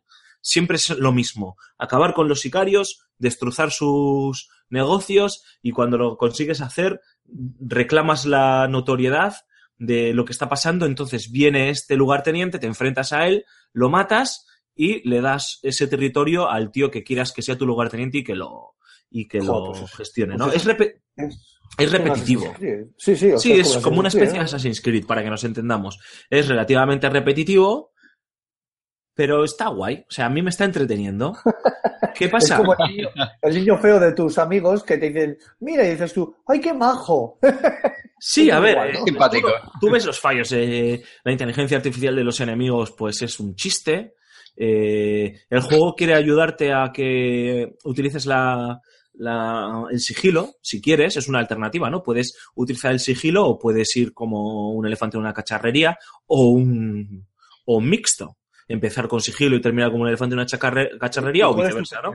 ¿Cuál es tu técnica? Y pues se nota que la inteligencia artificial no, para el tema del sigilo no está bien pulida. Puedes aprovecharte de, de todos esos fallitos que te plantea el juego en tu beneficio, ¿no? Eh, hay una, por ejemplo, hay una habilidad que es, no es ninguna novedad, que es silbar para que el enemigo se acerque a ti y darle matarile. Pues hay dos enemigos hablando, imagínate, charlando, están muy bien escuchar las conversaciones contextuales porque te dan pistas de la historia o, chascarrillos de la ciudad o lo que sea. Eso está muy bien hecho. El juego completamente doblado al castellano. Luego hablamos de esto también si queréis. Y silbas y en vez de venir los dos, viene uno a por ti y dices, venga, vale, entiendo que no van a venir los dos, con que vaya uno no pasa nada, pero es que matas al enemigo delante de las narices del otro y no se empana, tío. Pero cuando te digo delante de las narices, probablemente es a 50 me- centímetros, tío. Pero eso, eso, Alfonso, perdón que te interrumpa, pero yo creo que es el, un- uno de los de las lacras de los juegos que integran sigilo, pero, pero de, de- de- de toda la vida, incluso ahora. Eh, yo estoy jugando eh, Deus, hasta típico. Deus Ex Mankind Divided y lo que hace la IA cuando matas a utilizas el sigilo y matas a, a soldados delante de, de- de todos en el modo más difícil y, y- y es que es que es lamentable la, la respuesta es que no, no ni miran ni, ni hacen nada y tú dices joder pues que me pasé aquí como pero por mi casa ¿sabes? Claro, entonces tú vas ahí también con la tensión del sigilo, porque el sigilo siempre es un modo de juego que al jugador le genera cierta tensión por hacerlo bien, porque como dice Cormac, no te pillen y tal, y de repente te encuentras con que acabas de acuchillar al tío, porque el juego además es bastante violento, o sea, lo trincas, lo acuchillas súper violento, le cortas el cuello, salta un salpicón de sangre que te deja la chaqueta eh, roja y la pared de al lado roja y tal, y enfrente, a un metro, tío, está el otro que está mirando a tu lado, pero que tú a lo mejor has salido desde detrás de unas cajas y no ha visto que ha desaparecido su compañero y que hay un salpicón de sangre de 5 metros, tío. No lo ha visto. Entonces son esas cosillas que, que dices, joder, qué mal. pero da igual, o sea, te apetece seguir haciendo la misión, ¿no? Porque es divertido. Y el juego cuando, cuando se, cuando se vuelve frenético es muy frenético y eso sí que está muy bien. Ahí sí que tienes que, eh, los enemigos eh, son como putos kamikazes, entonces eh, no van a por ti. O sea, tú no puedes quedarte quieto. Los enemigos van con. Da igual que lleven escopeta y que siempre el escopetero es el que va cuerpo a cuerpo porque hace más daño. Da igual, el que tiene una pistola de mierda o el que tiene la Thompson de la Segunda Guerra Mundial van a por ti. Entonces, claro, tú te, te quedas agazapado diciendo, venga, vale, poco a poco, me quedo aquí en mi esquina, ¿no? Como decía Raúl, las termópilas. Me quedo en mi esquina y según vayan viniendo. No puedes, tío, porque los escenarios suelen ser bastante abiertos, hay bastantes puertas. Si te quedas en una habitación, hay bastantes entradas y salidas, entonces te pueden dejar encerrado. Y eso está muy guay porque no tienes que parar quieto ni de coña. Tienes Ah, que pues andar moviéndote de un lado a otro disparando. Sí, sí, está muy bien. Y el sistema de salud está guay porque tienes, digamos, como dos barras de vida. Si te quitan una, te queda la otra y la otra solo se regenera hasta la mitad. Pues una especie Eh, de chaleco antibalas, ¿no? Que puedas llevar. Se regenera hasta la mitad, entonces tienes que utilizar botiquines que, que hay también como en el Birmingham dispersos en, a lo largo del escenario. En ese sentido está muy bien. Hay enemigos que son centinelas, entonces eh, si no acabas con ellos piden refuerzos y hace que de repente ese escenario se convierta en un en Saigón, en un infierno. Eh, hay también eh, ciudadanos que si te ven cometer un crimen, yo que sé, asesinar, a- porque claro, hay misiones que las haces, imagínate, en el puerto de New Bordeaux. Y claro, hay eh, operarios del puerto trabajando ahí mezclados con mafiosos. Entonces imagínate que tú acuchillas a... es- Esto, por ejemplo, es una de las grandes contradicciones del juego, ¿no? El ejemplo que he puesto antes. Acuchillas a uno delante de un malo, el malo no lo ve porque está, no sé, está a un metro de ti, pero el juego interpreta que lo has hecho detrás de una caja y no esto, pero al lado tuyo había un, operia- un operario del puerto. Él sí te ha visto hacerlo. Pues ese tío llama a la policía. Entonces, antes de que llame a la policía, tienes que ir a por él y reducirle de una forma no violenta. O sea, le das un puñetazo, lo dejas cao, ¿no? Pero claro, tienes que estar atento porque hay momentos en los que eh, de repente todo se desmadra y ocurren mil cosas a la vez. Y en eso está muy bien el juego. Por eso, por eso yo creo que me gusta, ¿no? Porque de repente es un reto. Las fases de sigilo son un chiste, o sea, utilizar el sigilo en el juego es un chiste porque al final Anecdótico, ¿no? Totalmente. lo puedes hacer, ¿eh? Pero no funciona bien, la verdad. Y casi, casi como que el juego, que el juego te incita a, que vayas a saco. Y además yo ya me autoconvezco, ¿no? Digo, hostias, esto es una historia de venganza. Yo lo que quiero es montar un cirio de puta madre. O sea, no quiero ir aquí despacito acuchillando a la gente. No, no, yo me estoy vengando y quiero que vean que soy un desgraciado que, que han despertado al demonio, ¿sabes? Y entonces pues voy como, como un desgraciado. Y el... Oye, que no sé si has nombrado el tema del doblaje, creo que no. Has, Eh, has hablado del doblaje, pero del doblaje del protagonista, pero creo que no has hablado del doblaje en general. A ver qué tal Sí, está. el juego está doblado al castellano eh, al 100%. Em, tienes por un lado las emisoras están, están también en castellano y eso está muy bien porque hay momentos en los que te van contando las noticias de lo que va ocurriendo en la ciudad, de cómo estaba reaccionando a las cosas que tú estás haciendo o te, has- o te están haciendo y eso siempre ayuda a la ambientación. Eh, Que aprendan en Rockstar. Sí, sí, sí, sí. Hay que aprender a la gente Rockstar.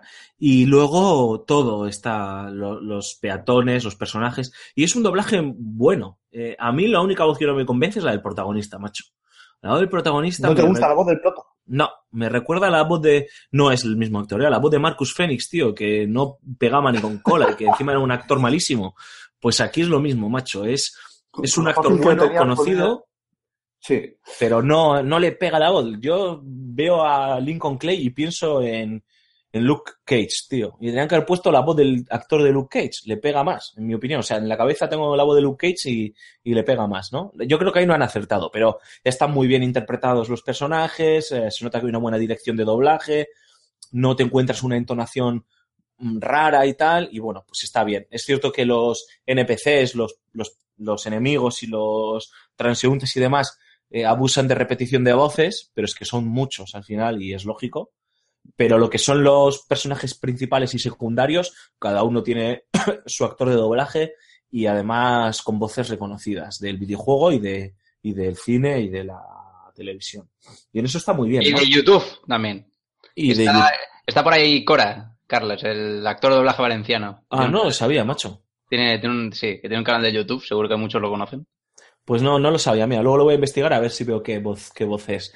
Y, y volviendo al apartado jugable, para terminar, ¿no? Con lo que estaba contando antes, eh, no es un sandbox al 100%, ¿no? Entonces, tú una vez que has reclutado a, a un lugarteniente, este lugarteniente te da la posibilidad de, de hacer misiones secundarias, pero son misiones de apoyo para mejorar un poco tu reputación o para mejorar un poco el control en, en esa zona, ¿no? Pero, pero el juego no te anima a que te pierdas, a que vayas, no, no puedes hacer cosas que puedes hacer en el Gran Theft Auto, ¿sabes?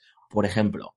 Entonces, es importante marcar esto. Es un juego que te está contando una historia mm, lineal, muy controlada, en la que te permite, sí que es cierto, abordar los encuentros con sigilo o con, o, o con acción visceral.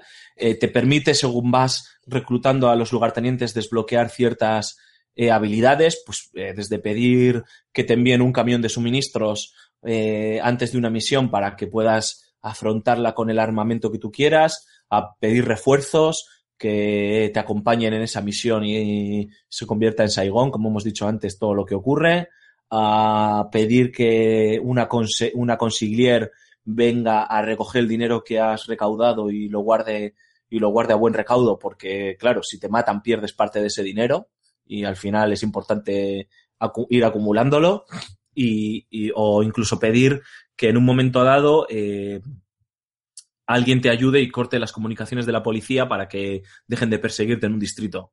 ¿Sabes? Está, en ese sentido está bien, es versátil, te ofrece diferentes, diferentes power-ups que te permiten eh, afrontar el juego de una forma diferente, ¿no? Y el juego se, se adapta en cierta medida, a pesar de los errores que tiene, eh, a ello. Entonces, por eso a mí me está entreteniendo mucho.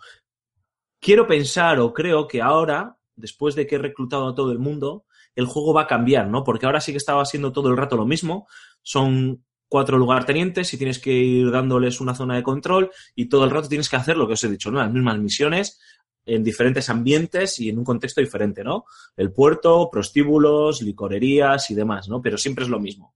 Eh, yo, quiero, yo creo que ahora el juego va a cambiar y, si cambia, creo que, aunque sea lineal, y solo sean misiones de la historia, por así entendernos, creo que va a hacer que el juego gane. ¿eh? Quiero, quiero pensarlo, no lo sé. ¿eh? La semana que viene, la semana que viene hacemos un pequeño inciso y lo comentamos. Pero eh, me gustaría añadir una cosa más antes de que se me, se me vaya el santo al cielo. Rápido, Gómez, que se te estaba yendo, se te está yendo, se me fue. Bueno, pues cuando fue. me acuerde, eh, comentamos. Rulo, no sé si me querías decir algo, Sí, tío. eh, ¿Podemos jugar, podemos eh, utilizar motos? Pensaba que iba a decir, podemos jugar ya y dejar esta mierda. O sea, No, tío, a No ver, he yo visto quiero motos, saber- no he visto motos, he visto coches solo. Eh, ¿Y son coches reales? Quiero decir, ¿son modelos reales de aquellos Eh, años? Están, están inspirados en modelos de aquellos años, pero no, no tienen la marca, ¿no? Por así decirlo, de un y cosas de esas, ¿no? Eh, pero tú lo ves y, y descubres que son modelos de, de la época. Eso está muy bien, eso ayuda a la ambientación, igual que la ropa, ¿eh? Por ejemplo, los ropajes o, Sí.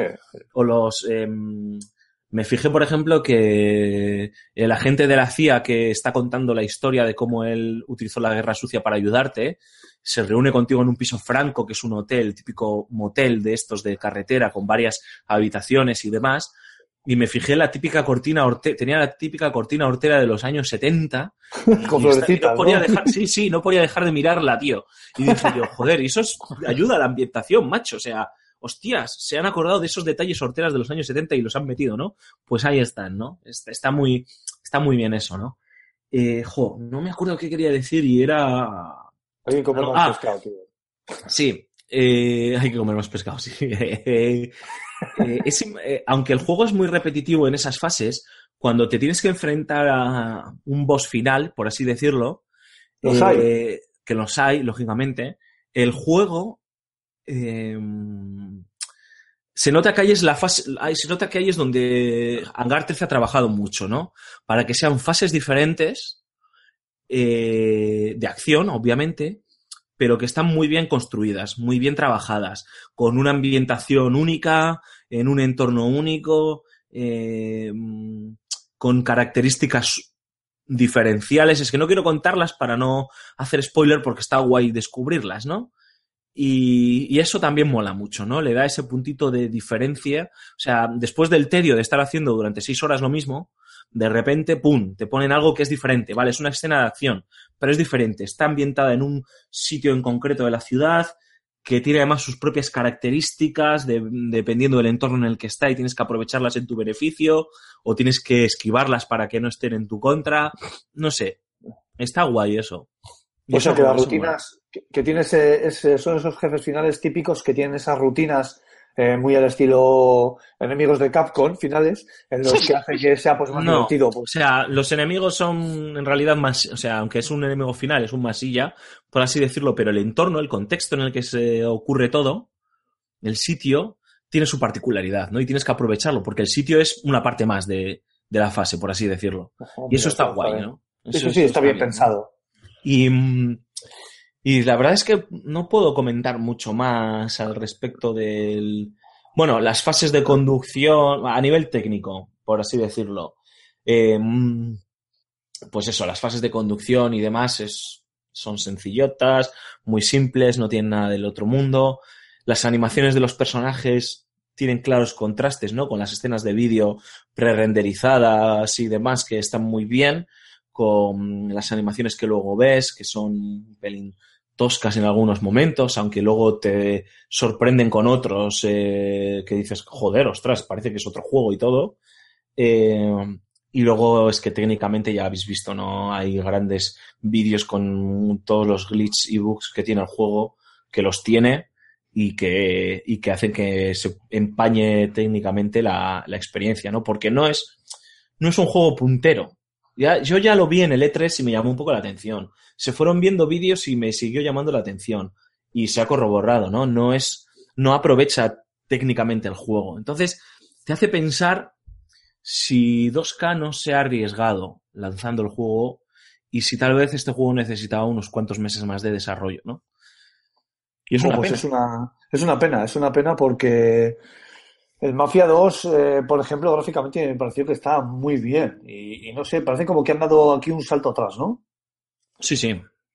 Claro, a ver, estamos Y- acostumbrados a, a, a ver un gran cefauto, pero puedes ver otros sandbox que no son gran cefauto y a que y suelen cumplir con nota y aquí el apartado técnico mm, por norma general no tiene cosas raras no yo que sé de repente te metes en una habitación y el sistema de iluminación se rompe y de repente parece que se te ha quemado la pantalla sabes que de repente está toda blanca entera y poco a poco va eh, el contraste va haciendo trabajo y se va, va haciendo ese contraste y vas viendo a los personajes poco a poco cobrando vida como un efecto ghosting y de repente Joder. ya vuelve otra vez todo a... No me ha pasado muchas veces, pero a lo mejor me ha pasado tres veces. Y ostras, de repente estás jugando y parece que se ha quemado el monitor.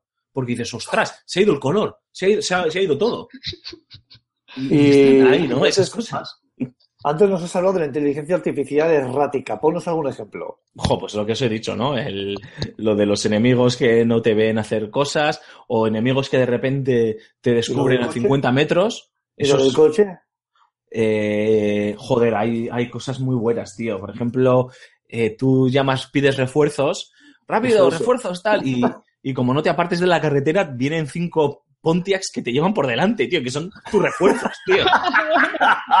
¿Sabes? Me encanta, tío. Dices, dices, mierda, vienen los tíos folladísimos, macho, y como no te apartes, pero te matan. Es para O- remarcar el, el racismo del Es juego. pa- efectivamente, es para seguir remarcando el racismo, ¿no? Eh, o, Me o- encanta ese glitch. me o yo qué sé, eh, terminas una misión, llamas al lugarteniente para decirle, bueno, ya hemos liberado la carnicería de Sami, ahora ya puedes venir aquí con tus hombres. Y entonces vienen los hombres también en sus coches y se chocan, tío. Y digo yo, pero esto es que son los autos locos. No. Es, está, es muy divertido, ¿no? Oye. o, coli- o colisiones extrañas, ¿no? Que de repente te quedas atrapado en las escaleras y dices, mierda, ni para adelante ni para atrás, ¿sabes? O, eso es una o puta. habéis visto, Oye. creo que está el glitch por ahí, perdona, eh, Cormac, Sí. para seguir con la nota de humor. Eh, no sé si habéis visto, creo que lo que está en internet, el glitch de, de las apariciones fantasmales de los espejos. que... No sí, sí, sí, No, hostia. lo he visto. Parece el Outlast, tío. Estás ahí y, y de repente yo que sé, entras en una habitación que tiene un espejo y no ves nada reflejado, pero nada, y de repente al de un segundo en el clipping eh, y popping y apareces tú de golpe, pero en otra posición que no es, o sea, tú estás mirando de frente y de repente te refleja de espaldas. Cosas así, ¿sabes? Es que están sea, parodiando, están parodiando los vídeos de YouTube estos de aparición fantasmal, niña, no sé qué. 12 años. Y da un mal No sé, rollo tío, que flipas, pero, tío. pero me cago, tío. Ya podían haberle dedicado unos pocos meses más, tío, a pulir Pues, el juego en ese Lo que iba a comentar antes, eh, se me está volviendo repetitiva la frase de le quedaban un par de meses de desarrollo al juego y la verdad es que me parece preocupante. ¿eh? Bueno, en la calle sería, le falta un hervor. sí. No, es preocupante. Y hoy estoy con, con, con Mark porque este tipo de cosas se ven. Y eh, Hangar 13 lo sabía y Take Two lo ha tenido que ver también. O sea, no son fallos que están ahí que ocurren de forma puntual, sino que son una parte intrínseca del juego.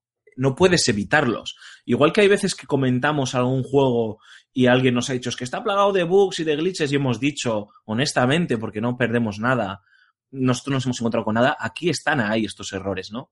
Y se ven. Y si ha salido el juego así, ha salido así porque alguien ha tomado la decisión, ¿no?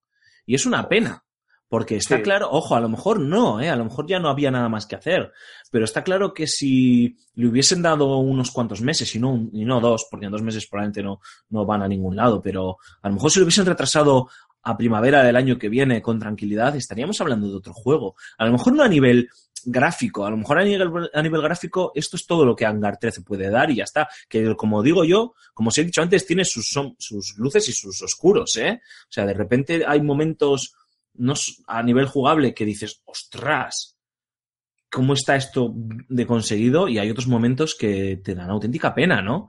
Y, pero sí, sobre todo a nivel de bugs y de errores, porque el juego está plagado de ellos y, y joder, eh, como os he dicho, para mí este juego es un pecado, ¿no? Porque me entretiene y me apetece seguir jugando y de hecho, después de grabar voy a ir como loco a seguir jugando al juego, ¿no? Pero están ahí, yo entiendo que haya gente que diga, esto no merece la pena y no merece la pena. Y es una vergüenza. Pena. ¿No? Y hay, que, y hay que decirlo. Y ahí estoy con, con Mark, ¿eh? Es una frase que ya también a mí me está empezando a, a cansar, sobre todo cuando hay una cierta, entre comillas, muchas comillas, negligencia por parte de, del estudio, ¿no? Sí, sí, y es, ten- aquí. sí, y es tendencia, porque mm, la gran cantidad de retrasos que hemos sufrido en estos dos últimos años, eh, la excusa siempre ha sido esa. Que luego salga por un lado o por otro, otro, otro tema, pero la excusa siempre ha sido, es que hay que arreglar unas cosas, hay que poner un parche, hay que, hay bugs y glitches. Es lo del tiempo. Siempre igual, siempre pasa lo mismo. Es el tiempo, tío. Siempre, siempre, ¿eh? Siempre. Pero bueno, yo me quiero quedar con. Tengo que admitir que los juegos de Mafia, la franquicia en general, siempre me han gustado. Y este tipo de temática me ha llamado la atención. Yo sabía que si la ambientación cumplía a mí los años 70 y todo este tema de. Que además está muy de actualidad, de los. Por ejemplo, todo el tema del racismo está muy bien, muy bien ambientado. No solo porque eh, los refuerzos de la mafia italiana que te acompañan son racistas y te atropellan si no te apartas, eh, porque son todos conductores blancos, sino, sino, porque, sino porque no, ahora en serio, eh, lleva- llevan muy bien cómo era en aquella sociedad, cómo estaba visto el negro, ¿no? En aquella sociedad, ¿no? Eh, eh, como si, si de repente aparecías en un club social de ricachones blancos, pensaban que eres, que es porque eres un trabajador y entonces no te dejan entrar por la entrada principal y tienes que entrar por la entrada de servicio y, y te encabronas, ¿no? Porque dices, joder, ostras, que es que yo soy aquí un, un, un- un tío normal y corriente, ¿no? Solo que soy negro, ¿no? Eh, comentarios despectivos que escuchas y demás, eso está muy bien hecho, ¿no? Y entonces ese contexto y la ambientación, yo sabía que a mí me iban a ganar por ahí, ¿no? La banda sonora y tal. Pero entiendo las críticas que ha recibido por otros lados el juego, ¿no?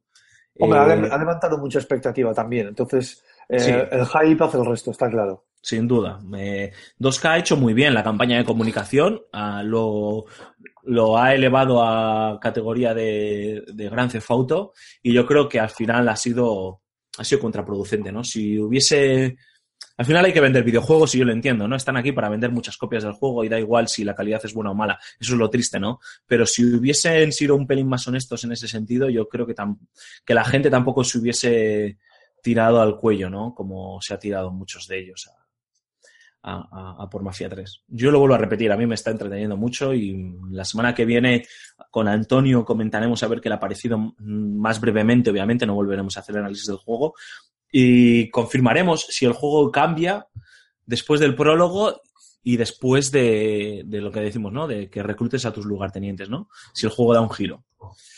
Eh, chicos, si os parece, pasamos, salvo que queráis añadir algo hacerme alguna pregunta, Pues yo creo que ha quedado todo bastante explicado, la verdad. Sí.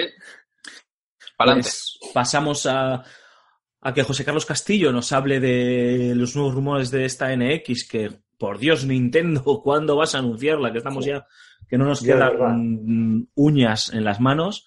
de la despedida, de esta despedida de Wii U, que algún día deberíamos hacer un, un especial también sobre, sobre esta máquina de Nintendo. Y, y volvemos con los comentarios de los oyentes.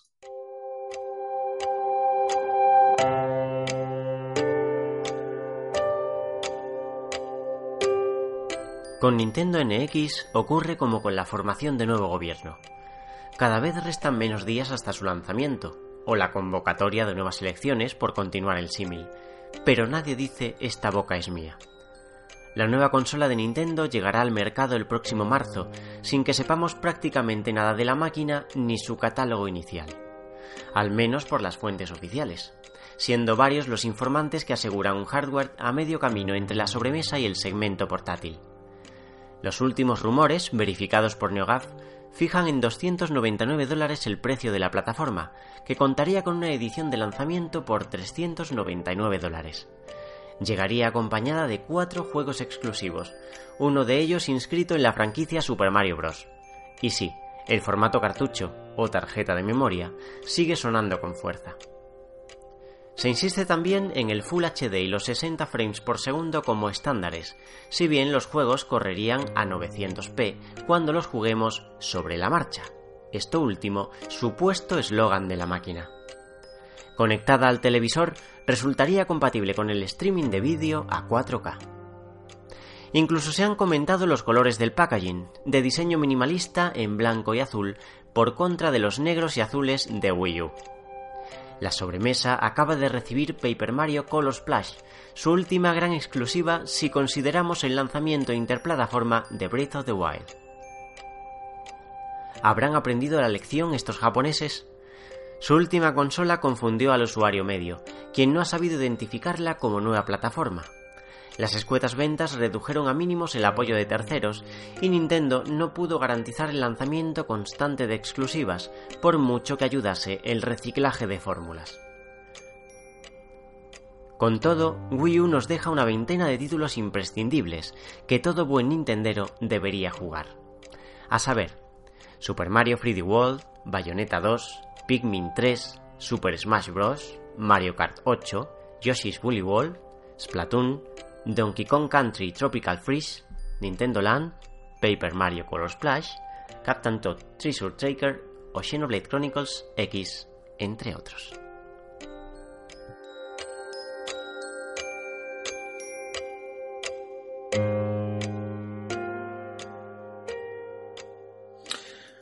Bueno, eh, Cormac, eh, te lo decíamos antes, pero has tenido algún problema de audio. Esta semana han sido un poco rácanos, ¿no? Los comentarios. Sí, eh, lo que iba a decir antes, pero no lo he podido decir. por problemas técnicos, problemas técnicos de patoso tecnológico. Es que, eh, tío, estoy enfadado. ¿Por Estoy qué? enfadado por, porque se nota que en el programa pasado hubo mucho traspiés y eso se ha visto reflejado en los comentarios. Sí. A ver, dale. no- no Nos gusta. dejado. Sí, Nos gustan los comentarios, dale, que haya zascas, que, que empiezan a, llo- a llover hachas. pero queremos, lo digo ya, queremos el castigo positivo. Dejadnos, no nos castiguéis sin comentarios, castigarnos con comentarios negativos. Claro. Yo quiero venir con la ilusión, la ilusión de- de- del niño rata al que le regalan una skin del LOL, a leerlos. quiero eso, tío. Y, no- y este, este Esta semana no me lo habéis dado. Es que no ha habido ningún comentario, ¿no? Creo No, recordar. hay. es- eh, en iVoox, sí que ha habido un comentario en YouTube, que de eso sí que me alegro, de, de un chaval que, que se nos pues estrena, se nos estrena un comentario en YouTube. Y hay un comentario del programa, del programa 29, que nos lo mm, dijeron antes, lo, lo comentaron antes de que, bueno, después de que nosotros hiciésemos el programa, que es del señor Sergi Caballero Díaz, que dice, el programa está de puta madre, en poco tiempo se ha convertido en uno de mis podcasts imprescindibles. Joder, Ole tú. ánimos, y seguid así. Ole tú. Pues, ole, esas son las cosillas que, eh, oye, nos hacen, nos hacen juntarnos a veces a horas intempestivas a, a grabar Level Up y, o en un horario que no es el nuestro, como ha sido esta semana. Y, oye, nos- nosotros ya lo dijimos la semana pasada, entendemos que, gracias a Dios, hay muchísima oferta de podcasts diferentes y que cada uno puede encontrar el suyo, el que se amolde a sus gustos y a sus intereses y nosotros intentamos ser siempre lo más honestos posibles, ¿no? Intentar de entretener en las dos horas o dos horitas un poquito largas que suele durar el programa para que os informéis, lo paséis bien y, oye, vuestro día a día sea diferente, ¿no? Por lo menos en lo que dura, en lo que dura Level Up. Así que, Sergi, gracias por estar ahí. Ahora rescatamos el comentario del señor que se estrena en YouTube, que ya hice, ya hizo un comentario en el programa pasado también en- por YouTube, que le contestamos eh, YouTube. por la cuenta, sí, en YouTube o YouTube. YouTube, a mí me gusta más YouTube, tío. Vale, sí. YouTube. YouTube de, de- de niños caben, sí. Eh, dice Robert BN, dice, me encanta esta sección, seguir así, un saludo. Yeah. Escueto, directo, conciso, claro, transparente, cristalino y no se me ocurre más. Así que gracias. Y grandilocuente, sí. Perfecto, pues Pues ya está, sí. tenemos que volver a decir, ¿no? Que queremos que nos dejéis los comentarios de verdad, aunque sean ne- críticas negativas, eh, porque la semana pasada, como bien recordabas, Mark fue un pelín desastre. Eh, con caídas continuas era difícil hilar comentarios porque Aymar se iba, se caía, tú tuviste problemas con la conexión, Raúl también, fue, también, fue un poco rollo. Esta semana hemos conseguido que solo haya habido una caída, Rulo, que ha sido la tuya. Sí. Ya, que me he quedado como un idiota hablando como 6, 7 minutos. Y has dicho, mierda, no estoy.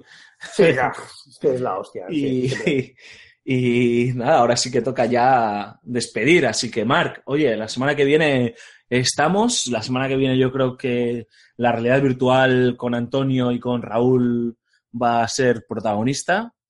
Y bueno, no sé, no sé qué, más lanzamientos habrá por el camino. Ahora no caigo. Esperemos que la, actualidad mande y que haya novedades y, y noticias que comentar. Así que, oye, que te sea, que te sea leve, a descansar. Pues a descansar vosotros y para los que les importa un comino esto de la realidad virtual y estén, sigan jugando a Overwatch, eh, ya ha empezado la trifulca del Dr. Junkenstein, que es un modo muy divertido rollo Tower Defense que han puesto eh, para el juego, rollo, rollo cooperativo, nada de competitivo, que seguro que este le gustaría, le gustaría a Raúl. Así que quien tenga el juego, que le dé, le dé una oportunidad, que la verdad es que está bastante divertido. Y Rulo, ya sabes lo que toca ahora, ¿no? Desactivar el micro que toca. Raúl. Desactivar el micro. Raúl. Este maldito Rulo ahora, no sé, se ha ido por ahí, tío. Estábamos despidiendo y ha decidido que tenía un apretón, que se iba al baño y no sabes. Está, no, no, que va, se ha ido a tomar un vermut, unos pinchos al, al bar de Julen. Pues nada, oye, de todas maneras, tío, pues ahora, como Ya estoy aquí, ya estoy aquí. Ya estás Ya ahí. estoy aquí. Sí, no sé qué ha pasado, tío, te lo digo en serio. Aquí me pasan cosas raras, tío. Puede ser, puede ser error en la inteligencia artificial, como el mafia, Sí. que me hace. Es el popping, el popping Es que somos racistas videojueguistas y pasamos de ti. bueno, a Ya ver, sabes eso lo que bueno. toca. Venga, ahí voy. Venga, vamos a recordar las vías de contacto. Realista, FS Gamer y Level Up en Facebook. También estamos en Twitter, Google del Plus y YouTube, antiguo canal de Vale Juegos. Donde además de darle al like, por favor, darle. Pero podéis dejar todos vuestros comentarios para que el amigo Scaven y Rata Pública y Animada eh, recoja todos sus comentarios y los vomite aquí en directo. También tenemos canal de Ask, buscadnos por podcast Level Up. Yo creo que Y, el canal de Ask deberíamos pensar en cerrar. Sí. Ha tenido tanto éxito como tu cuenta de Tinder, tío. No, y además, efectivamente, y muy bien porque así es una línea más que me ahorro a- para hablar ahora. Hay que despedir al content manager, sí, de, sí, Aymar, estás despedido. Eh, y con razón. en fin, también Raúl. Se me oye, ¿no? Sí, Yo pensaba, vale, vale, pensaba que me había vuelto a caer. Vale, sigo, sigo, sigo. En fin, también tenemos. Satán, ¿eres tú? En fin, también tenemos canal de Telegram, FS Gamers de bolsillo. Podéis buscar nuestro canal en esta dirección, telegram.me barra fsgamer. Y por supuesto, no dejes de visitar nuestras páginas web, fsgamer.com y la página web del Fan and Serious Game Festival, fanandseriousgamefestival.com. Qué ganas tengo de que llegue. Por último, van nuestros Twitter personales, arroba gambo23, arroba Raúl Romjim, arroba Alfonso Gomezaje, arroba Cormac barra baja 20, arroba Turrulius, arroba Bao barra baja Er, arroba Antonio Santo, arroba Aymar barra baja Fikilin y arroba Jogarto. Muy bien, Rulo, tío. Ha sido accidentado, ¿eh? No podía ser de otra manera. Dios mío. Nos vemos la semana que viene. Un saludo, te voy a respirar. Hala, por la sombra. Y se despide todos vosotros, Alfonso Gómez. Muchísimas gracias por vuestro apoyo incondicional. Por favor, repito las palabras de Mark. Dejadnos comentarios, aunque solo sea para ponernos a parir. Gracias por habernos elegido una semana más. Y como siempre os decimos, sed, mucho, sed muy felices, que es lo más importante en esta vida. Y jugad a muchos videojuegos. Hasta la semana que viene. Agur, adiós.